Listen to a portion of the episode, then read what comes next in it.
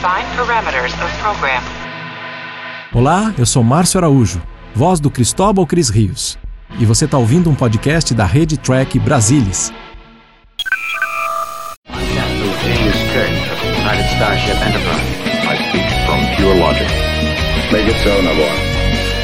You cannot deny me, Cisco. coffee in that letter.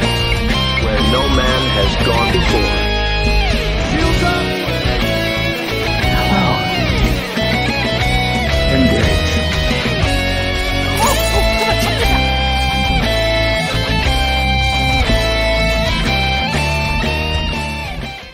Olá, após um breve intervalo, estamos de volta agora para falar do episódio final da segunda temporada de Star Trek Picard Farewell. É, no mesmo dia em que tivemos a estreia de Strange New Worlds, tivemos o final da segunda temporada de Picard. E claro, uma temporada que tem aí a sua dose de controvérsia, tem a sua dose de polêmica. Vamos falar desse último episódio em particular e também vamos fazer aí um, um panorama, um sobrevoo da temporada como um todo. Para bater esse papo aqui comigo hoje, estão a bordo o Murilo Von Groll. Muito bem-vindo, Murilo. Inclusive, os últimos cinco minutos de atraso para a gente começar é culpa dele. Cobrem dele. Boa noite, salve, Murilo. Salve, salve, salve. Era pra, era pra melhorar, assim, que é pra live ficar mais bonita com o Salvador, ela cai, ela cai um pouquinho levantada, entendeu? É, seu microfone tá ameaçando ficar igual do Oda, hein? Atenção. É, É, ver. É, tem que falar perto, senão a gente não ouve. O, a Lúcia Rax, bem-vinda, Lúcia. Boa noite. Boa noite a todos. Ô Murilo, você sempre fala dos homens que, se- que Ah. tornam a live bonita. Fala sério. Bom, eu Tá? ia falar uma coisa que eu Eu e não a Lívia, com licença. Boa noite Todo- a é todos. muita beleza reunida nessa live, é muito, todos Eu tô- são belos, maravilhosos, simpáticos inteligentes. com o Murilo. Pronto. É, o Murilo gosta da testosterona dessa live. Ok. Lívia Dória, boa noite, bem-vinda. Boa noite, Salvador. Boa noite, Murilo. Boa noite, Lúcia. Boa noite a quem está assistindo e quem vai ouvir também. É isso aí. É, eu acho que aqui nós temos um, um arranjo muito bacana, porque a Nívia tem feito as resenhas é, do guia de episódios de Star Trek Picard pro, pro Trek Brasilis, e o Murilo teve uma experiência peculiar aí, que foi assistir em batelada os, os 10 episódios, que é uma experiência que a gente não teve. A gente foi vendo semana a semana, eu pelo menos fiz assim, tenho certeza que a Lúcia e a Nívia também fizeram assim. O Murilo só é, que teve essa oportunidade de ver de um jeito diferente essa temporada. E aí faço, Murilo, antes da gente começar e tomar impressões gerais é, do episódio do pessoal, quero saber se você teve uma. Qual foi a, a tua sensação de ver a temporada como um filme de 10 horas versus ver episódio a episódio? É, Salva, é- é- isso tem, tem pontos positivos e pontos negativos. Por exemplo, cara, eu não vou lembrar se tu me falar, então, lembra o que aconteceu no episódio 6? Pra mim é tudo puta clipe, entendeu? A, a, a segunda temporada. E eu acho que tem, tem vários fatores nesse sentido. Primeiro, eu fui vendo, que aí eu falava contigo, falava com o Gustavo. Falando, cara, é uma tragédia, é um troço horroroso, é um troço lamentável. Aí eu fui esperando que ia ser, meu Deus, um troço lamentável. E, Então, assim, a questão da expectativa também ajuda. Agora, é muito diferente tu ver uma série. E assim, eu não tinha visto, tinha visto o primeiro episódio, só quando saiu. E eu vi, acho que de sábado para domingo, eu vi tipo, um loop do décimo, do segundo ao décimo, que é uma experiência muito diferente. E eu, eu até comentei no, no off, cara, que eu acho que é uma série meio pra ser. Acho que tem temporadas que. De várias séries, assim, até off Star Trek, funcionam melhor tu vendo ela no- de maratona e tem temporadas que não funcionam não vendo de maratona. O que acaba criando um conflito, porque a série é exibida semanalmente, entendeu? Então seria uma coisa meio bizarra ela ser feita. Mas eu vendo a temporada, me pareceu que ela foi feita para ser um grande filme. Porque eh, episódio fechando no outro, esse filler, quando ele maratona funciona mais. Até os episódios que você disseram, puta, era uma catástrofe, tipo 9, por exemplo. Eu acho que tudo conta, é- tudo é uma parte, tudo é uma parte da mesma história. É tudo clipado. A gente tá desde o terceiro episódio no, em 2024. Então, cara, eu acho, achei assim, eu me sinto super confortável pra falar que eu gostei da temporada, porque eu venho que teve normalmente pra bater em episódio, entendeu? Então, eu sinto super confortável pra dizer que eu adorei, eu adorei a temporada, mas eu vi uma temporada diferente de vocês, eu não vi a mesma. Tá certo. É, é, agora eu quero colher da Lucy e da Nívia as, as impressões deste último episódio, mas antes eu quero que vocês façam uma confissão. Vocês viram primeiro o finale de Picard ou a estreia de Strange New Worlds? Qual que, qual que veio na fila primeiro para vocês, Lúcia? Eu vi primeiro o final de Picard. E você, Vi Nívia? primeiro. e- Eu também. Então tá bom, eu também fiz isso. Eu tenho Vai meus lá, motivos óbvios, né? Um Ah, dia eu sim. conto por quê. Ah, fa- fala por quê e fala o que, que você achou desse finale. Não posso falar por quê. eu achei. Eu achei o episódio. Eu gostei do episódio, tá? Eu achei que quando terminou o 9, eu falei: isso vai ser uma correria, vai ser um desastre o episódio final. E achei que não foi, achei que foi bem posicionado as coisas, achei que eles não exageraram em nada, tá? Então, eu gostei do episódio, gostei mesmo. E você, Nívia? Eu também gostei bastante do episódio e eu antes que possa alguém perguntar o porquê dos três e meio, né, das minhas estrelinhas lá no que eu botei nas redes sociais, é porque, assim, ele é ótimo episódio, maravilhoso, principalmente para terminar o que era mais importante, a parte do Kill e mesmo a parte ali da Jurati. Só que ele teve que lidar com os problemas que a temporada teve, né? Ele não podia não falar da parte problemática. Então, e a parte problemática continua sendo problemática. Então, uh, apesar de ter dado um desfecho, uh, ainda assim continuaram problemáticas. Então, apesar de eu adorar por motivo, é, principalmente a parte do Kill e do Picard, eu não acho a perfeito. É só perfeito em, em, suas em partes perfeitas e em outras partes ele teve que lidar com esses problemas. Mas é, para episódio final, eu achei que foi bom. A temporada achei que foi melhor do que a anterior. E assim, eu acho também que as, muita gente que reclama dessa temporada também talvez não tenha tão entendido o que ela queria passar. É, eu, eu vou falar para vocês. Minha reação ao finale foi muito, muito positiva, ainda mais à luz da reação que eu tive com o nono episódio, porque o nono episódio eu achei realmente problemático. É, e problemático por quê? Porque ele era muito concentrado nas sequências de ação e as sequências de ação para mim não estavam funcionando. Era aquela literalmente aquele esconde-esconde, né? Como o próprio título do episódio diz, mas no fim das contas eram os, os, os, drones que não eram drones, né, os drones Borgs que não eram drones Borgs, mas eram mercenários, e aí tinha um laser de drone Borg que só denunciava onde eles estavam, e, e, e aquilo me pareceu convincente como sequência de ação. Acho que é, a, a, série como um todo, sempre que ela tentou fazer uma sequência de ação mais é, com sabor velozes e furiosos, ela teve dificuldades. Teve dificuldades com aquela cena de perseguição de carros lá da sete da RAF, é, por mais que a produção é, se esmerasse, eu achei que aquilo não funcionou muito bem. E agora também é, eu senti isso no episódio 9.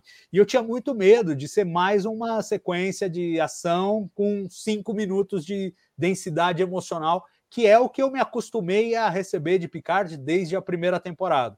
E fiquei muito feliz e muito positivamente surpreso quando eu cheguei nesse décimo episódio e encontrei realmente uma, uma trama muito emotiva. Me, me tocou demais, de uma forma que eu não esperava. E é engraçado, depois revendo, eu não tive essa, esse, esse, esses mesmos sentimentos, mas na primeira assistida, eu quase chorei de ponta a ponta o episódio. Eu não estou brincando com vocês. Tipo, chorei de ponta a ponta, porque eu entrei nessa vibe no momento em que a Tallinn é, resolve se sacrificar e ela tem aquela conversa é, com o Picard, que eu acho que é essencial à luz da trama toda.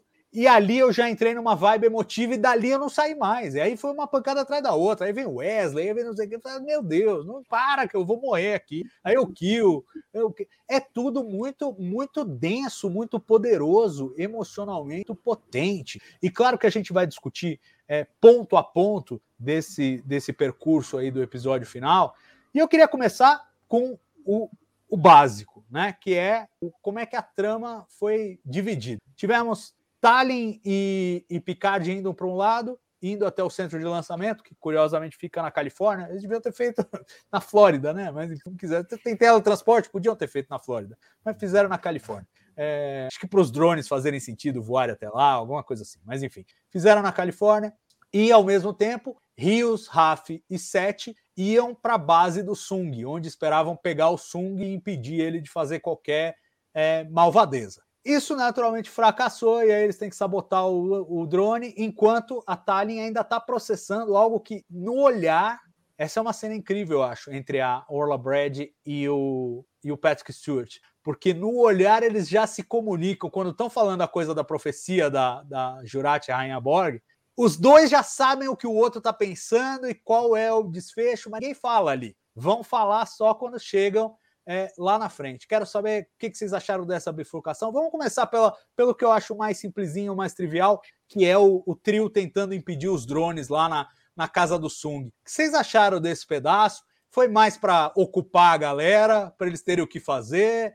Ou vocês acharam que era parte importante da trama? Satisfez o que vocês é, queriam ver desses personagens? Lúcia, o que, que você acha? Ah, eu achei essa, essa, essa migração até a casa do Sung um pouco meio, não sei, acho que era preocupar os personagens primeiro. E depois vem uma história de ter que desfazer aqueles drones, que para mim era só dar uma martelada nos drones e pronto, acabava, não precisava toda aquela cena de controle manual e tal, para o meu querido Rios ter alguma coisa para fazer e ficar guiando o drone.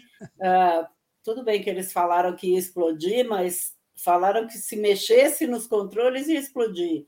Não se desse uma martelada, uma cadeirada no, nos drones, funcionava melhor. Tá? Eu achei que isso aí foi meio. Meio a Lúcia esquisito. teria resolvido em um minuto. Dá uma cacetada nesses drones, tá resolvido esse negócio. Eu sempre É, eu falo já- isso, né?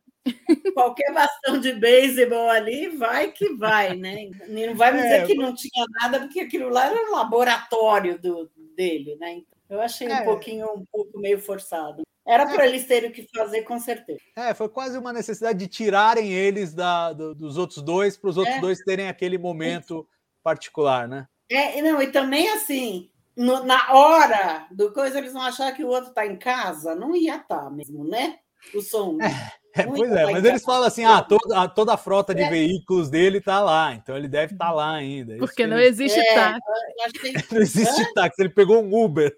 É, o cara pegou um Uber. Já tem o problema dele ter chegado da França até a Califórnia em um segundo, né? Sem teletransporte no, no episódio anterior, né? Ele saiu da, lá do. ele É, mas eles estavam com o transporte da sirena, não estavam? É, tava. Não, já a Sirena Ah, já tinha ido embora. muito- Ué, ele Não chega só que- no final. O Sung, tô falando do Sung. É, o Sung, Não, o exato. Sung. É, não, não estava com transporte. Ele Sei chegou. não, tem que ver. Essa foi uma das críticas bem que eu aqui que eu li bem. Ele tava, chegou lá, aí vem a desculpa, não, ele tinha um avião É, tem um jato, esperando é podre ah, mas perto de lá não tem nenhum aeroporto. Ah, Aí vai to- toda uma explicação, o povo querendo dar desculpa de como que ele chegou rápido na Califórnia. Mas É, se ele não tinha o teletransporte, esse era um problema. Mas eu É, preciso checar então, isso e saber se ele foi não o que eu tinha li, mesmo. foi o que eu li. Você precisa voar, "Mandar nesse Lúcia. Ele é o personagem da Glória Pérez, precisa voar. É que eu, é que eu li É. algumas coisas também com as quais eu não concordo dessas resenhas. Mas, mas enfim, tudo bem, acho que é uma possibilidade. Teria que rever. O Murilo, que talvez tenha um pouco mais fresco. Você tem lembrança vívida disso, Murilo? ah, sim, esse detalhe não, porque a, a Rainha Borg vaza com a, com a nave, mas aí eu não lembro onde é que tava Rainha o, o Dr. antes. nessa, é- nessa hora. Eu fiquei pensando isso no final, né, do Rios e da Teresa, que não tem um pinto para dar água e ficaram lá na França, né? E como é que volta? não, mas Como eles é se é? encontraram no parque lá. Não, eles não estavam na França. Não, acho que não. Embora como é que eles tenham se transportado depois que a Tallinn morreu, eu também não sei. Alguém pegou o controlezinho remoto dela e. Enfim, tá cheio de buracos isso aí. Nível. É, não, tem, tem- a, Tali, a Tali deu uns controles, tipo, para eles e deu um negocinho daqueles que fazem Tipo, Ah, deu? Né? O tipo que da Xuxa, Ah, assim. se deu, ah, se deu um negócio de fumacinha, então tá resolvido. Mas, pô, tava sobrando, sobressalente. É, Nívia, me conta uma coisa. O... o que, que você achou dessa, dessa sequência? E é engraçado, gente, a coisa dos drones, eu lembrei de um jeito não muito bom dos drones do Insurreição. A cena voando pelas montanhas e tal. Uma coisa que trouxe uma lembrança que para mim não foi legal. Mas enfim, é. Nívia, o que, que você achou dessa sequência aí com os três? E... Ai, meu Deus, essa, cena, é- essa sequência, é, para mim, mostra o quanto que eles estão vão sobrando ali na temporada, de verdade. Eles sempre vão para fazer alguma coisa, eles não conseguem terminar, dá algum problema, eles se atrapalham. É, eles foram atrás da observadora, mas quem achou a observadora foi o Picard. E o Rios ainda caiu, foi para o hospital, deu aquele negócio todo. Então, para mim, ficou uma coisa meio, tá, para que, que vocês estão aí? Nunca vou resolver nada mesmo. Então, assim, é, sei lá, eu achei essa parte meio, é, é, assim, desnecessária. Parte do meu motivo para ter dado 3,5 uh, 3,5 estrelas. Se fosse mais disso, ia cair mais ainda a nota. Porque realmente eu achei, eu achei muito. Pra quê? Entendeu? Assim, tipo, só para é, só porque estava contratado para duas temporadas e aí tinham que enfiar eles em alguma coisa, mas eles não fazem sentido. Não fazem sentido nessa temporada do jeito que foi feito. É, eu Pra acho, mim, eu essa acho é a impressão. tem algumas sobras mesmo, eu concordo com você nisso. E, e quanto, a- bom, falando nesse núcleo ainda específico, e quanto à resolução específica da RAF com a 7, Murilo, o que, que você achou desse, desse desfecho? Elas passam a temporada inteira se bicando, né? Aquela coisa, tipo, não se entendendo. E no final, aparentemente, elas se entendem porque a 7 se aceita como Borg, como meio Borg. É, como, é que, como é que você, você acha que emocionalmente teve ressonância para você? Ou foi uma coisa meio, bom, acabou a temporada, a gente precisa marretar isso aqui, pá, pá, pá, e vai ser isso? Eu acho que a, que a Raf e a Sete acabaram sobrando muito na temporada. A Raf ainda teve lá o rolo do Elnor, acabou se sentindo culpado e culpando os outros pela morte do Elnor, mas acabaram sobrando. Então, assim, era a temporada inteira, tipo assim, ah, joga a Sete e a Raf aqui pra brincar de, de Velozes e Furiosos, entendeu? Pega a Raf e a Sete que bota pra ir atrás da Jurati. Elas estavam sempre na, na B-story do episódio, não, não que tenha histórias bem no episódio, mas só pra dar um exemplo. Então acabaram sempre sobrando. Então, então é, é um fim de uma história mal contada da Raf da Sete no, no final. Mas eu gostei, achei muito legal a, a 7-9 voltar com os Borgs. Acho que é uma jornada de aceitação, ela tem muita repulsa aos Borgs.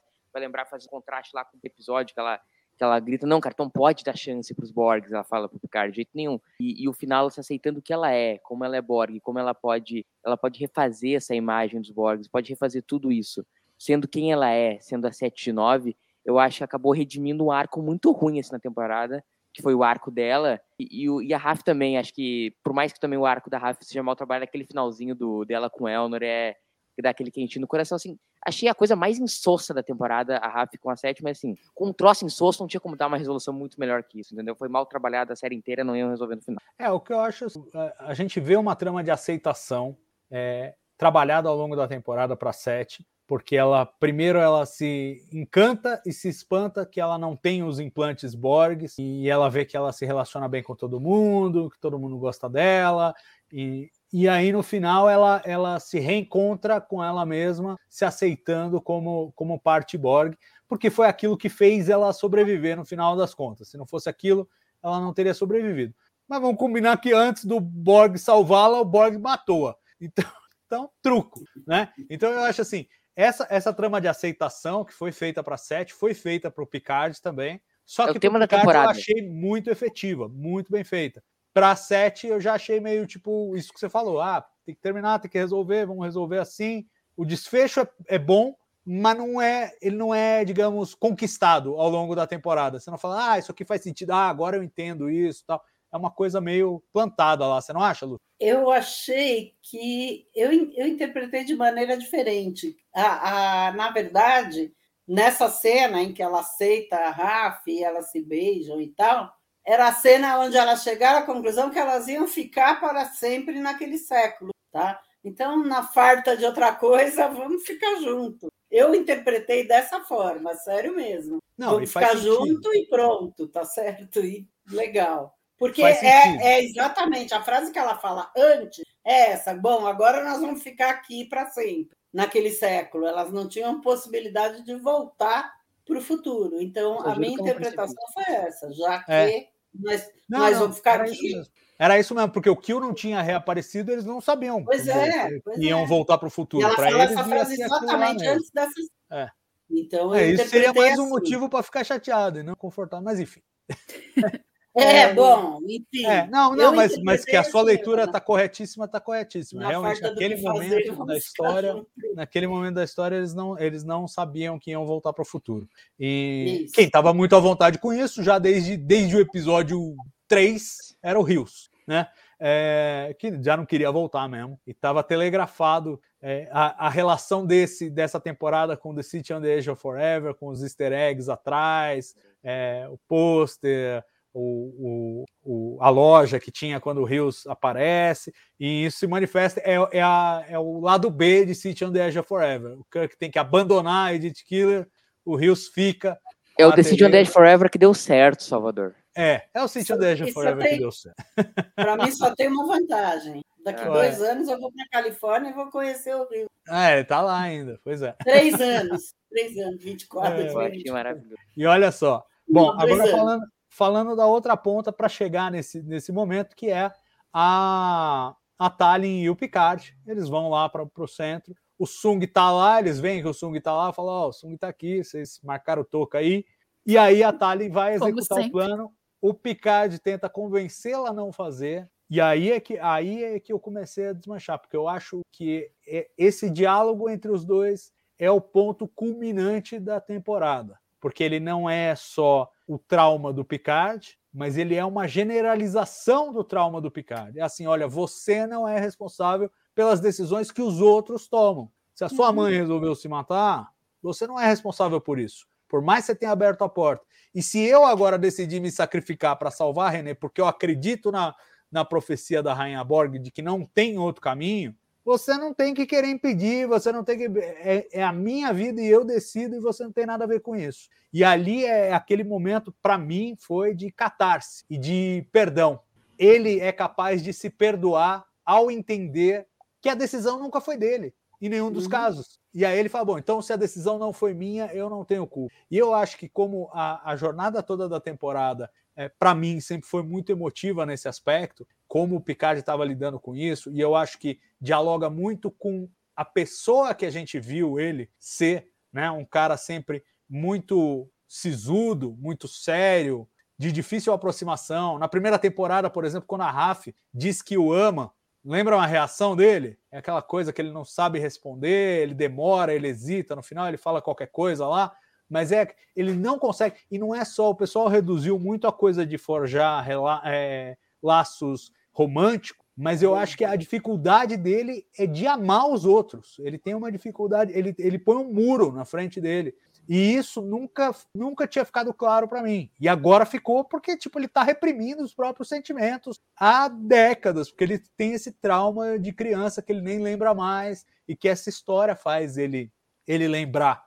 E eu acho que funciona, e esse momento, essa conversa com a Tallinn é a catarse, é o momento em que ele fala, não é só que ele lembra, mas é que ele se absolve. E eu, eu achei aquilo muito bem feito, muito poderoso, e depois o próprio, o próprio sofrer da Tallinn morrendo e observando o voo, e o Picard falando, olhe para cima, ele... É, meu Deus, é, eu fico arrepiado.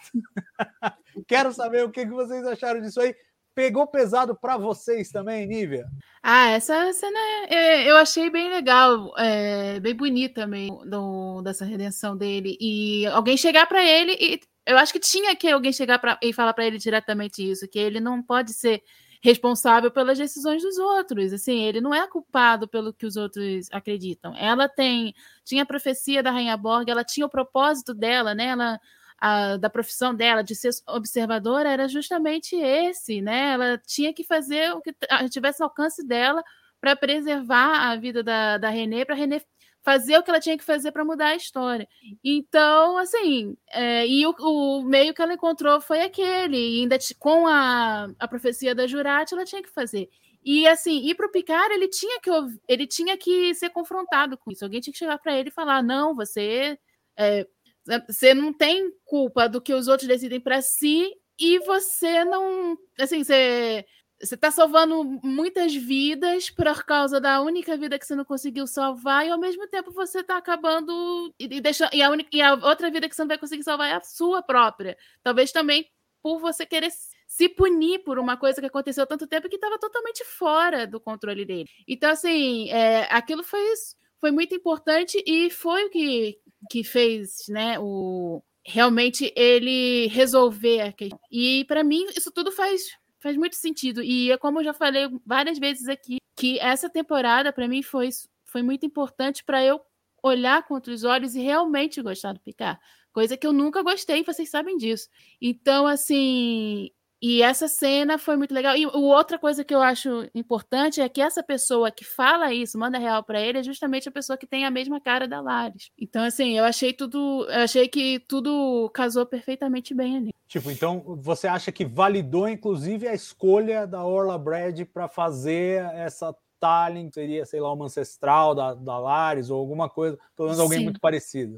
Foi... Sim, mesmo sem ter explicação para isso exatamente, né? A gente não. Eu, o que eu acho legal também nesse episódio é que algumas perguntas ficaram, mas as perguntas acho que ficaram não são tão importantes Assim, são importantes para a gente ter, mas não necessariamente não eram tão importantes serem respondidas. Você pode ficar conjecturando por quê. E dramaticamente para mim funcionou por causa disso que eu falei, porque é justamente uma pessoa com a mesma cara da Lares que fala isso para ele e que ajuda ele a se absolver do, de tudo que entre o drama e fazer sentido, fiquemos com o drama. Exatamente. É, pois é, pois é. E, e para você, Lúcia, também teve essa mesma potência, essa sequência? Teve. Eu achei o discurso da, La, da Lares, da Lares, da Tallin, é, uma coisa muito bonita, excelente. Quer dizer, ela mostrou com toda a delicadeza que a responsabilidade não era dele em nenhum dos casos. Então, eu achei assim muito Achei bonito. Eu chorei, claro, mas eu choro em qualquer coisa. Né? Vocês já sabem disso também. Mas achei o discurso muito bonito e acho que ele, bom, o Sir Patrick é Sir Patrick, né? Recebeu aquilo de uma forma muito boa também. Então, acho que valeu.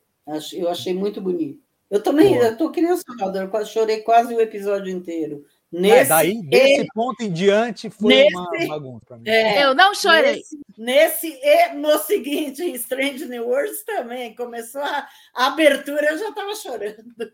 E o Murilo, que é chorão, chorou bastante ou não? É, eu choro com o comercial de margarina. Chorei bastante no episódio. Eu, eu chorei em vários episódios de Picar na segunda temporada, mas especificamente chorei bastante porque eu acho que o arco funciona muito bem. E a gente vê um personagem como a Nívia falou, o Picard, que é muito fechado, assim, sabe? Do, o, o, ele é, às vezes até um pouco mal desenvolvido. O Picard de Farpoint é o mesmo Picard de Algo do Things, que é o mesmo Picard de Nemesis, tu entendeu? Ele não, não tem nuance nenhuma. E eu acho muito incrível que na segunda temporada de Picard a gente tenha tido mais desenvolvimento do Picard que a gente teve em 30 anos, de ver realmente quem ele é por dentro. Por que, que ele tem essa dificuldade de amar as pessoas? Eu acho que uma, uma das cenas que mais exemplifica isso é aquela cena que ele tá naquele episódio lá do encontro com Freud, que o cara pergunta para eles por que, que até os amigos mais próximos dele chamam ele de capitão que falando do, do Riker, por exemplo, só para ficar citando um, um, exemplo, porque ele tem uma dificuldade de amar por causa da mãe dele, cara, porque, porque a pessoa que ele mais amou na vida, que foi a mãe dele, ele perdeu, então tem medo de amar uma pessoa de novo e perder ela. Então, esse é o Picard que a gente finalmente pôde conhecer por dentro, que a gente nunca pôde conhecer, entendeu? Então, acho que é um arco fantástico. Chorei, chorei com o Picard e estou muito grato de finalmente poder ter conhecido o Picard depois de tanto tempo. É muito mais legal ver o o, a gente vê o Picard por dentro que havendo um senhorzinho de 96 anos ficar lutando contra drone, entendeu?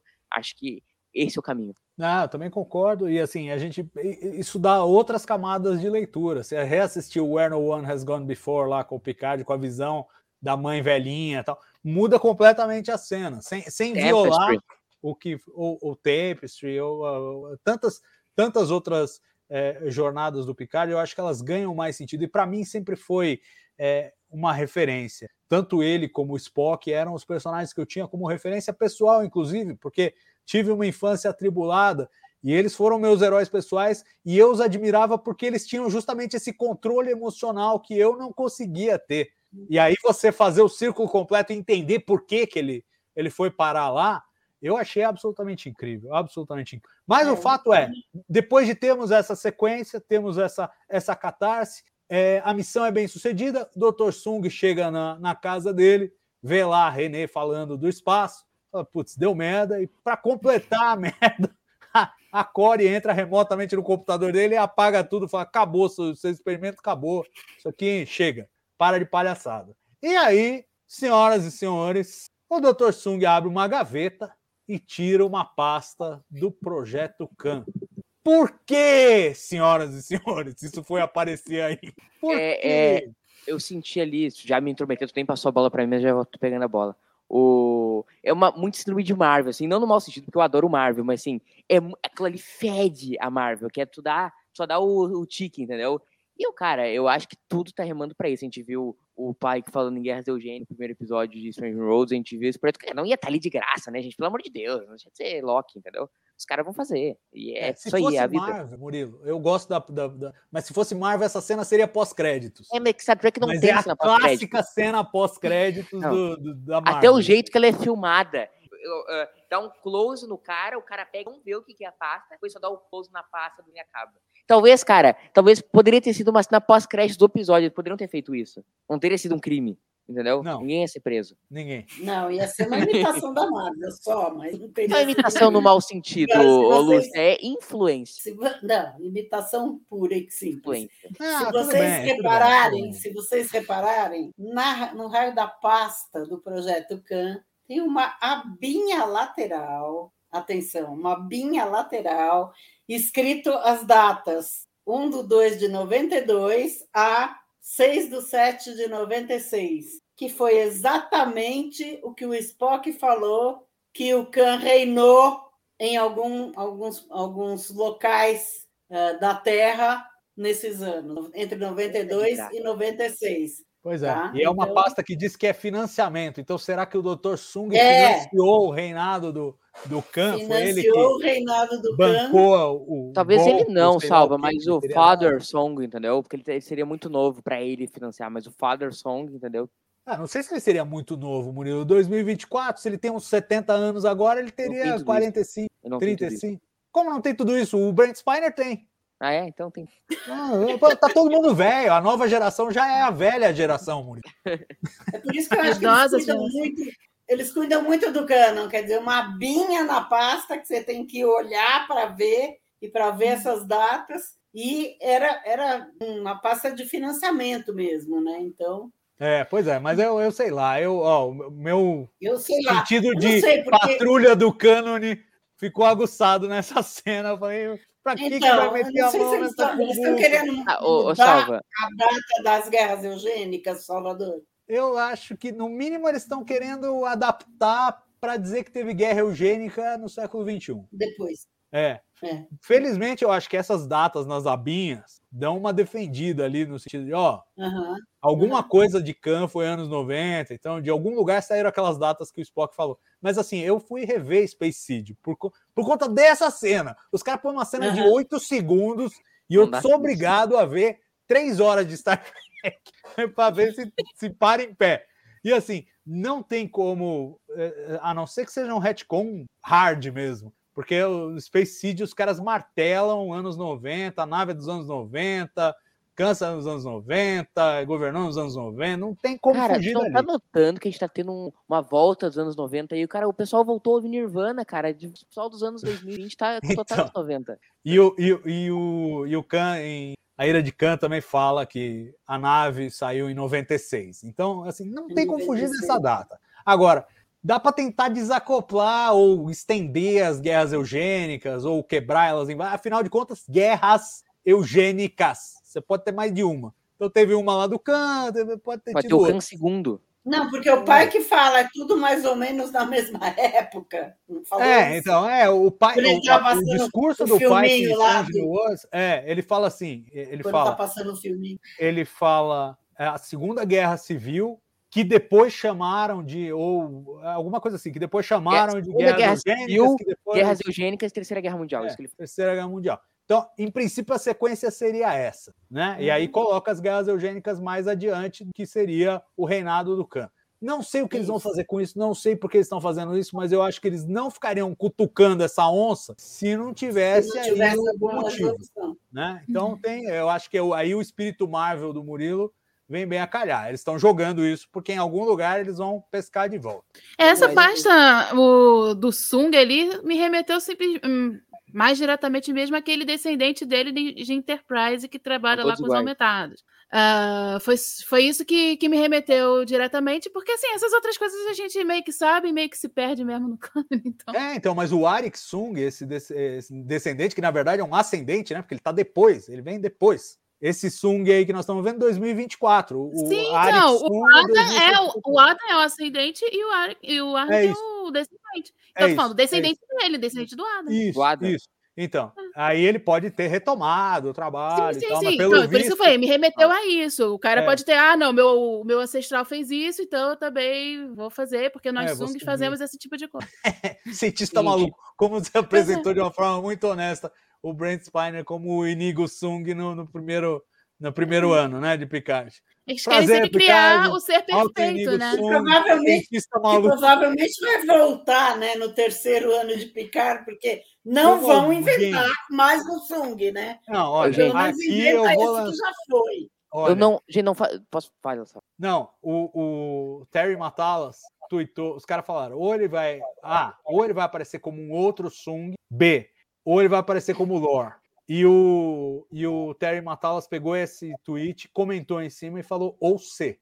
Ou C é o mesmo Sung. Pode ser o mesmo de Sung, Deus. pode ser Pode ser alguma o mesmo outra Sung. coisa que não é nada disso. Eu, sinceramente, prefiro que não seja nada disso. Haver mais um Sung, ou o mesmo Sung, eu não aguento mais. O mesmo, Gus. Sou da marca Tá reclamando, diz que vai parar de ver. Salva. Só Fala. Duas, só pra primeiro fechar o assunto do Khan ali. Eu também sou contra os caras passarem as guerras eugênicas pra 2024, mas pra mim é um barco que já zarpou. Se os caras colocaram Ah, é que tá, eu eu- já assim, foi. Não, eu, eu, vou, eu vou reformular. Depois eu quero falar do Sung também, me dá pra falar do Sung. Tá rolando um eco que eu não sei de onde está vindo. É, eu revi Space Seed e revi a Ira de Campo por causa disso. Tá vazando um eco em algum lugar, gente. Que não é. Eu acabei de fechar o meu mic. Eu tô ouvindo todos vocês em eco, além de ouvir a mim mesmo. Mas enfim, eu revi, eu vou tentar me concentrar aqui e ignorar. Eu, É, eu revi, agora parou. Acho É, que deve ser algum bug do, do StreamYard mesmo. É, eu revi os dois e eu acho o seguinte: o que não pode acontecer, o que eu seria contra terminantemente, seria empurrar o Khan dos anos 90 para frente. Isso eu sou contra. Khan aconteceu nos anos 90, ponto parágrafo. Se eles quiserem fazer guerras eugênicas, tipo, ah, teve a primeira guerra eugênica nos anos 90 e a segunda guerra eugênica em 2026, que emenda na e- Terceira Guerra. e, e no final, e que, é, que termina na Terceira Guerra, e eles chamaram o conjunto todo histórico de as guerras eugênicas, o cânone suporta isso, sem violações. Dá para fazer. Agora, meu medo é que os caras tentaram no Khan. Então, o meu medo é jogarem o Khan no século XXI. Isso, eu espero Tem o não segundo. façam. Ah, o Khan segundo, tudo bem. Se quiserem, eu estou embarcando. Clonaram o Khan, acharam lá o, o genoma original do Khan e o, o Sung aí da vida clonou o cara e fez o Khan segundo. O, Tudo bem, tô topando. Sem É, o que- problema nenhum. Até porque a Core, e aí vamos andar, porque senão essa live não acaba hoje. A, a Core Eu queria falar do Sung. é produto de clonagem. Fala, Sung. Não, queria só, só queria pra. Porque tu não falou do Sung, eu não consegui falar. Gente, ninguém aguenta mais isso. Não faz o menor sentido ter uma família de 350 anos que os caras fazem a mesma coisa, é tudo cientista maluco de, de criogenia, entendeu? Os caras têm tudo a mesma lata. Não, não dá mais. Não vai fazer outro Sung na terceira temporada. É, são ciberneticistas depois. Não seja bonzinho. São Não, só tudo é, mesmo, tudo é mesmo maluco. Uma é longa mesmo- tradição de cientista. Mas o avô do Darwin era cientista também. O avô dele, mas não o tataravô dele. E depois o tataraneto. Deixa eles. Deixa eles. Para mim, enquanto puserem o Brent Spinner no, no seriado, para mim tá bom. Qualquer Não, assim, eu não quero. Eu, eu, eu vou fazer. Eu vou fazer uma posição intermediária. Eu não quero ver o Brent Spiner fazendo outro Sung no terceiro ano. Não quero, não precisa, não me interessa. Mas eu, eu gosto de ter o Brent Spiner no terceiro ano e eu não tive problema com os Sungs que ele fez até agora. Eu só acho que chega uma hora que tem um limite. Chega, chega de Sung. Né? Agora, como eles vão resolver isso no terceiro ano? Se vai ser outro Sung, se vai ser o mesmo Sung, se vai ser outro personagem, se vai ser outro Android, se vai ser uma consciência do data de algum outro jeito, aí é problema deles. Eles que se resolvam. Isso não é problema meu, eu não sou pago para isso. Agora vamos seguir viagem nessa história, porque aí temos a Core, apaga tudo lá, faz o bagunça, aparece o projeto Khan, e aí ela recebe uma mensagem. Quer saber o que vem depois na sua vida? E vai se encontrar com alguém que ela imagina que é o Kill, porque o Kill já tinha interferido lá no sistema eh, remoto dela, lá na recriação tridimensional do virtual do laboratório e tal. E no final não era o Kill, era uma grande surpresa. Wesley Crusher, o viajante. Eu quero saber de vocês o seguinte. Bom, para mim, olha, para mim é um momento de redenção, não para o personagem, mas para o ator Will Wheaton. Me deu um, calor no coração imenso ver o Will Wheaton de volta a Star Trek como Wesley Crusher e numa jornada super interessante é, com essa coisa de ter virado um viajante e tal e recrutado a Core. Tendo dito isso, não tem função nenhuma na trama. Como a Core também não tem função nenhuma na trama. Estão ali fazendo hora extra. Quero saber de vocês como foi essa escolha, esse momento para vocês. Lúcia, tá sem som, microfone. Eu amei, eu adoro o Will Wheaton, adoro ele, assisto todos os Red Room e acho que foi uma, uma homenagem muito grande para o ator, tá? Se você assistiu esse último Red Room, ele contando como que falaram para ele que ele ia aparecer e tal, é emocionante. Eu chorei até no Red Room, tá? Só para vocês saberem. E eu, gosto, eu gostei muito, quer dizer, não faz nenhum sentido ele recrutar a Core, aliás, não faz nenhum sentido a Core nesse seriado, mas enfim, tinha que pôr a Isa Briones, a queridinha do Murilo. Então. Eu mudei. Não, não vem, não. Eu também eu mudei. mudei. mas enfim, eu depois eu conto. Estou enamorado por Teresa. Ah, não vem não, hein? não, então, eu, eu fiquei emocionada, chorei muito. Eu dei um berro, que eu, devo ter acordado a vizinhança, porque era bem cedo. A hora que apareceu o Will, então eu dei um berro, assim, de surpresa. Achei sensacional que eles conseguiram manter essa surpresa até o fim. Acho que foi a única surpresa do episódio. O resto estava tudo manjado, né? Que a Jurati a Rainha Borg, que não sei o quê, que eles iam voltar, que tudo. A única surpresa do episódio foi o Will Wheaton Wesley Crusher viajando. É verdade. adorei. É verdade. E foi uma surpresa porque não faz o menor sentido ali. Não fazia nenhum Wesley sentido. Sai do nada. Mas que foi é lindo, foi um Mas Deus ex máquina. E, e, essa coisa do, do, do, do, lance do ator, eu achei que eles trabalharam muito bem. E eu estava muito triste, estava triste mesmo, quando anunciaram que o terceiro ano ia ter a volta do elenco inteiro da nova geração e não ia ter o Will Wheaton. Menos o Will. Aí eu, eu, eu tava chateado, porque tinha que ter, nem que fosse uma ponta, tinha que ter. Aí acharam essa ponta para ele na segunda temporada, tudo ficou explicado, tudo ficou harmonizado, eu estou absolutamente feliz. Acho legal que resgate a história do viajante, né, que é o arco do, do Wesley na nova geração, começando em Where No One Has Gone Before da primeira temporada, terminando em Journey's End da sétima temporada. Mas, Murilo, eu queria saber se para você Wesley Crusher virar Doctor Who é lacração. Que a Isabel aqui nos comentários acha que é.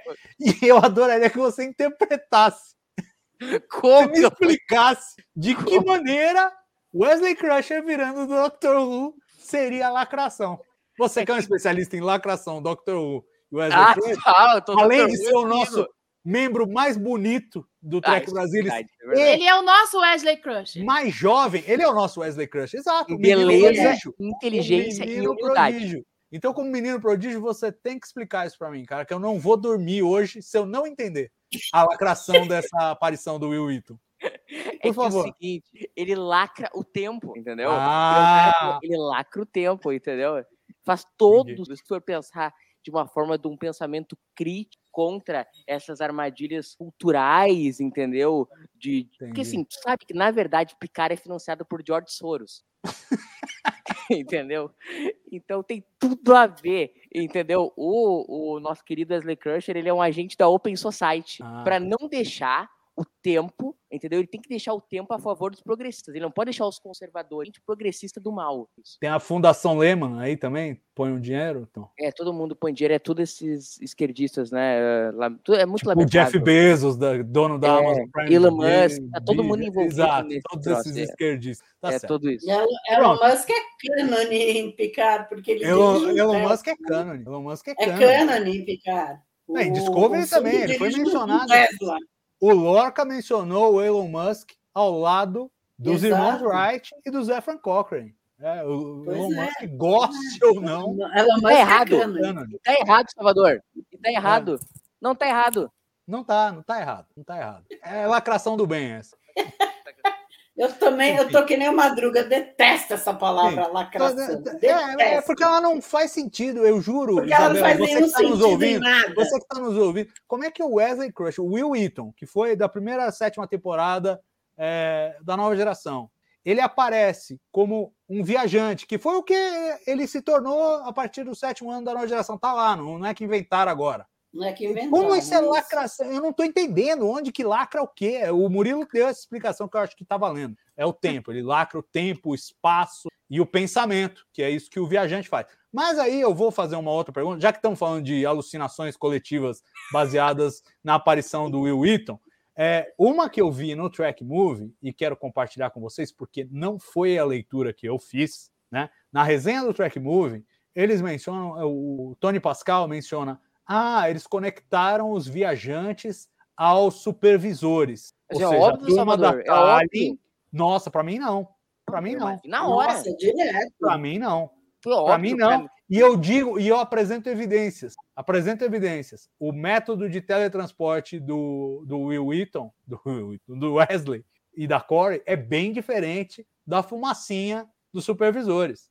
Não era. Não, Ah, Mas você o- vai dizer que fizeram o efeito assim porque Mas quiseram. o, Não, o, Salvador. Traveler, o Traveler, o viajante, é o chefe dos, dos Então, eu acho que isso é tudo eu- hipótese. eu isso é não, não, salva, assim. salva. Não tem Isso é discussão. eles, eles que recrutam, os, eles que recrutam. isso. Não tem falou. Eles discussão. falaram isso na. Não. na- Discussão, foi falado em tela, cara. falaram. Não, não foi não. Não foi não. É Falaram então, em cena. Salva, então, assim, nós estamos Eu errados, ouvi, o, o eu- cara que eu- foi muito errado, tu tá certo. Não, eu, eu acho que o cara do track não é. Por quê? Ele tem a obrigação de estar certo. Ele assistiu o mesmo episódio que eu.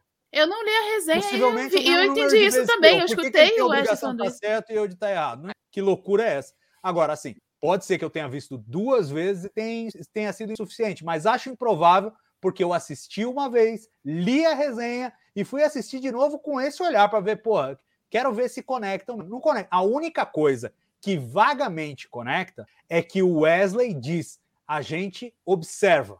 Agora, observa, e daí? Os caras que observam as eleições em outros países também observam. Eles também são dos supervisores? Não. Eu tenho É, ideia tipo, que ele falou. Pessoa- pessoas gente observam por muitos motivos os diferentes.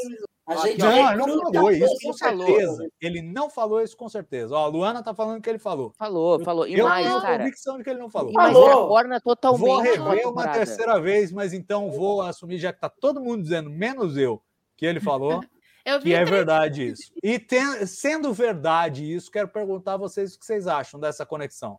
Ah, fa- faz todo sentido com a temporada, né, cara? A gente teve toda a história lá da, da nossa Larry É, não- 2 lá, entendeu? Mas não é é pra fazer isso. Ele foi lá fazer uma ponta, entendeu? Eu até gostaria do spin-off Doctor Who Star Trek. Não, não estou discutindo isso. Pelo amor de Deus, essa lacração não. Vamos falar sério aqui. Eu quero saber o que você achou dessa, dessa conexão, de ligar os caras do Gary Seven ao Ah, sim. viajante. É isso Não, que eu quero legal, saber. ornou, legal, ornou, bacana. Não Não- veio Eu acho que problema. não faz nenhuma diferença em nada. Não acho problema, Nenhum. também não acho uma grande solução. Eu acho que É legal. cool, pode funcionar. É legalzinho. Eu acho que não é nem verdade isso, tá? Mas Tá, fica aqui. Vamos fazer uma Salvador está em negação. a gente retoma. Isso. É, ou eu tô Salvador ilegal. tem algum eu trauma relacionado duas vezes. Eu assisti duas vezes e não vi essa conexão. Inclusive, se a Core, se a Core fosse se tornar uma supervisora, ele ia falar bem-vindo aos viajantes para ela. Para mim, ele são dois grupos distintos. Eu não sei se ela vai tra- se ele se ela vai se trabalhar como supervisora. nenhum Ele pode ter outro tipo de funcionário. Mas ele fala bem-vindo aos viajantes. É a última Então, frase Sim, que ele fala pra. dele Sim, o que eu tô falando aqui. Ele, Bem-vindo ele viajantes, não que são supervisores dos, Será Dos ter- supervisores. Será que nós vamos ter sequência? supervisores dos nessa trama? supervisores. Será que a É. gente vai ter sequência nessa trama? Fiquei me perguntando isso depois que eu vi o Eu acho que não. Eu acho que não, não em Picard. Não, Picard que não, pode. Picard não. Eu acho que assim, Picard, os caras jogaram várias coisas para cima que podem virar tramas futuras. Vamos falar de algumas delas ainda mais para frente. Mas enfim, então vamos encerrar esse assunto. Wesley, para vocês, os, os viajantes são chefes, os supervisores. Para mim, ainda não. Vou ver o, o que, que o Memorial Alpha está dizendo a respeito disso assim que terminar a live. E se precisar, vamos fazer uma live só para discutir. Amanhã. Uma Senão vai. Não o tempo. Salvador vai negar o Amanhã, também. amanhã cedo, tá? Porque Então faz o seguinte, Salva. É Vai lá assistir o episódio, eu fico apresentando aqui, depois tu volta com o veredito. Não, não, eu não, Não, não, não, vou, o não vou tão longe, não vou tão longe. Mas se eu conseguir uma brecha aqui sem parar, eu vou dar uma olhada no memorial, Vai lá, porque você então, pode ter certeza. Mas é o seguinte, vamos continuar com a história. Então, apareceu o Wesley, ah, eu chorei mais um pouquinho, aí, pá, vem outro momento poderoso, que é o Picard no chateau, e ele decide pôr a chave onde o jovem Jean-Luc ia encontrá-lo. O que aconteceu? A Lúcia caiu? Bom, ele coloca a chave de volta onde o jovem Jean-Luc ia encontrar a chave para poder abrir a porta para a mãe e a mãe morrer e o destino se cumprir. E aí sim nós temos a volta do Kill. E aí, claro que eu tenho que pedir para a Nívia comentar primeiro esse momento e a volta do seu querido Kill neste momento crucial do episódio. Quero perguntar como ressoou para você esse reencontro, a decisão do Picard e mais que isso, como que você viu o Kill nessa temporada? Nossa, é, eu. eu não- antes o Madruga tá, ficou revoltado de chorei. Mas é, eu acho, a, a cena é muito poderosa, é muito legal, mas é, é meio que o que eu queria, o que eu, eu tava querendo ver, ou que eu buscava ver, que eu sabia que ia acontecer em algum momento, desde quando eu conheci o Kill, né? Como eu falei, todo mundo conheceu o piloto de, da nova geração, eu só fui conhecer depois, assisti vários episódios da nova geração, detestando a nova geração, e quando eu fui apresentada ao Kill, eu encontrei meu, meu motivo de assistir a nova geração. E assim, o que ele fala para o Picard nessa cena é do que, que o Picard importa, que é por isso e que que ele cismou com picada de início, aquela coisa toda, tudo isso tem muito a ver com o que eu sempre vi no Kill. E eu sempre vi o Kill também como a como pessoa que sempre trouxe para mim os lados mais humanos do Picard. O Picard sempre tinha, sempre acabava reagindo, eu sempre descobria um pouco mais dele. Então ele vi nessa segunda temporada e ser justamente o cara que é claro que a, o Katalin fala, mas eu é toda essa trama que o Kill arma pro, pro Picard e já tinha acontecido também em Tempest, agora aconteceu de novo desse tipo de coisa. Nossa, é, eu, eu realmente me senti ah, realizada mesmo. Eu, é, eu finalmente vi o que eu queria ver. E o e mais adiante um pouco, quando eles se abraçam, aquilo dali foi, uh, foi consolidou tudo que eu sempre esperei dos dois. Uh, então, assim, essa parte, ela é fantástica. Quando eu vi, eu não chorei.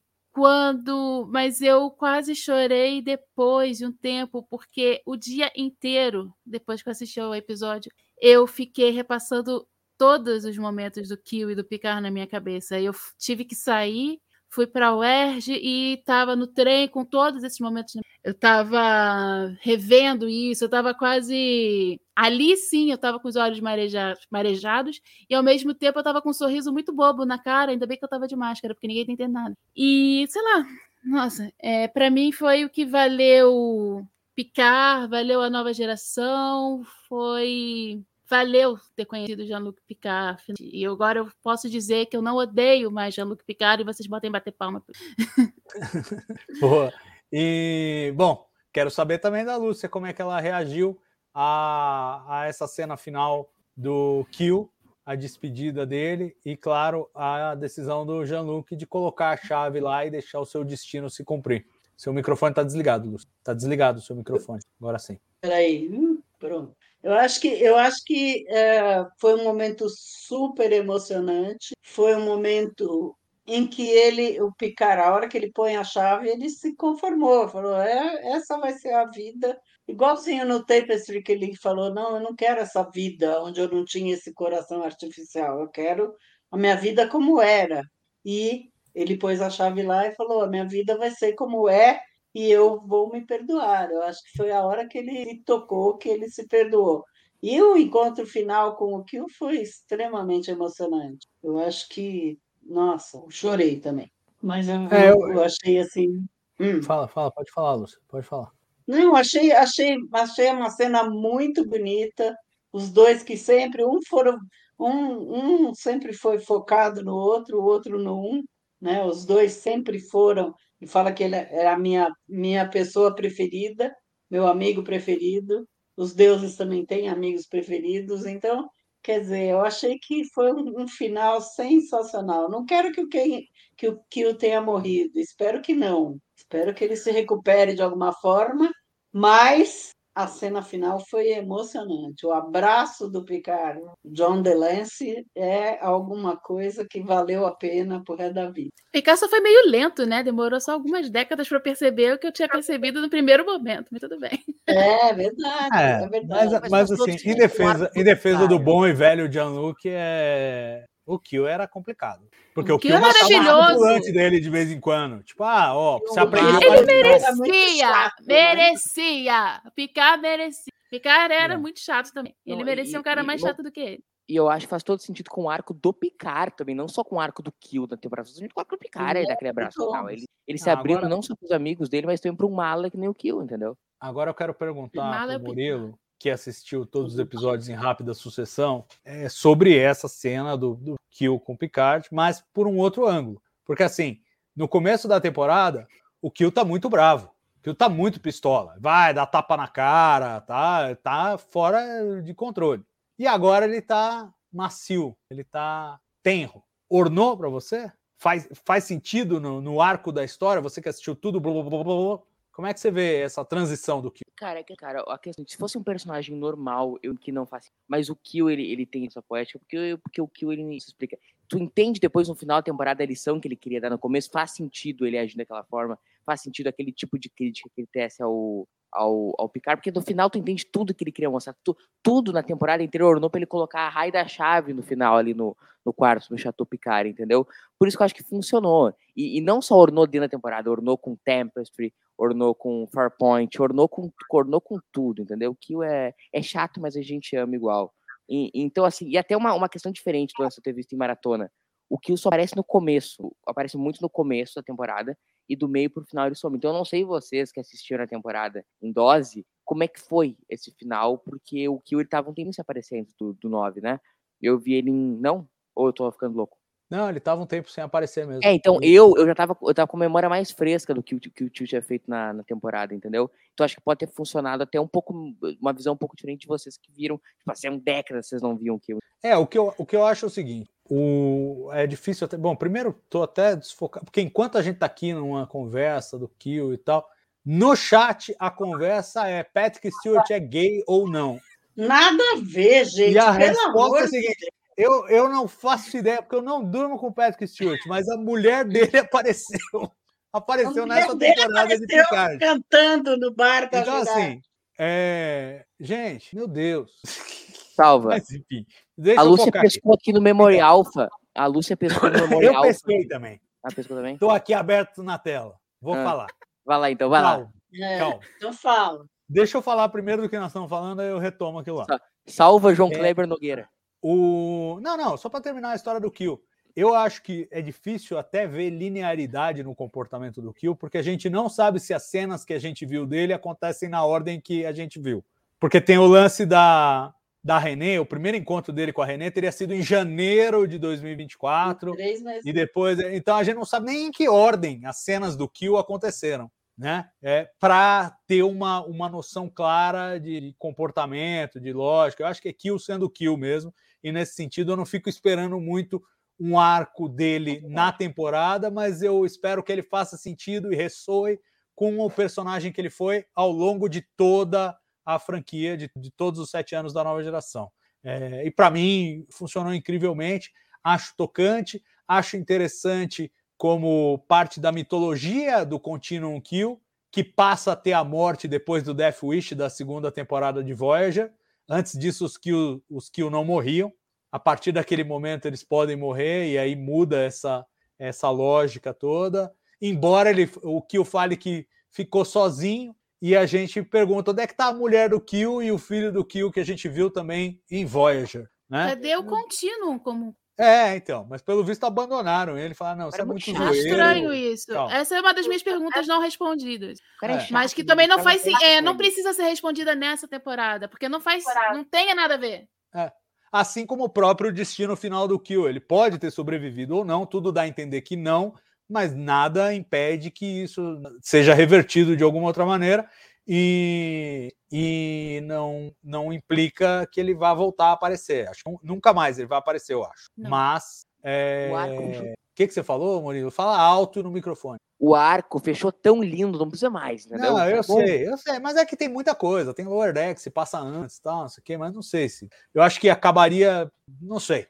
Mas, é, mas eu, eu acho que ia tirar a potência do. É, eu acho também. Acho que tem que acabar aí, mas deixou em aberto, que eu acho que também é poético. É uma pergunta não respondida a exemplo de cadê o contínuo, cadê o resto dos parentes dele, né? aparentada no que o contínuo. É, tendo dito tudo isso, agora eu vou fazer o reparo aqui. Vim no Memory Alpha. No Memory Alpha diz que o Wesley Crusher virou um supervisor tal, e que os viajantes é, são basicamente os supervisores. Eu acredito no Memory Alpha. Então, se o Memorial Alpha está dizendo isso, eu acho muito provável que tenha isso em diálogo, mas eu ainda vou ter que assistir de novo.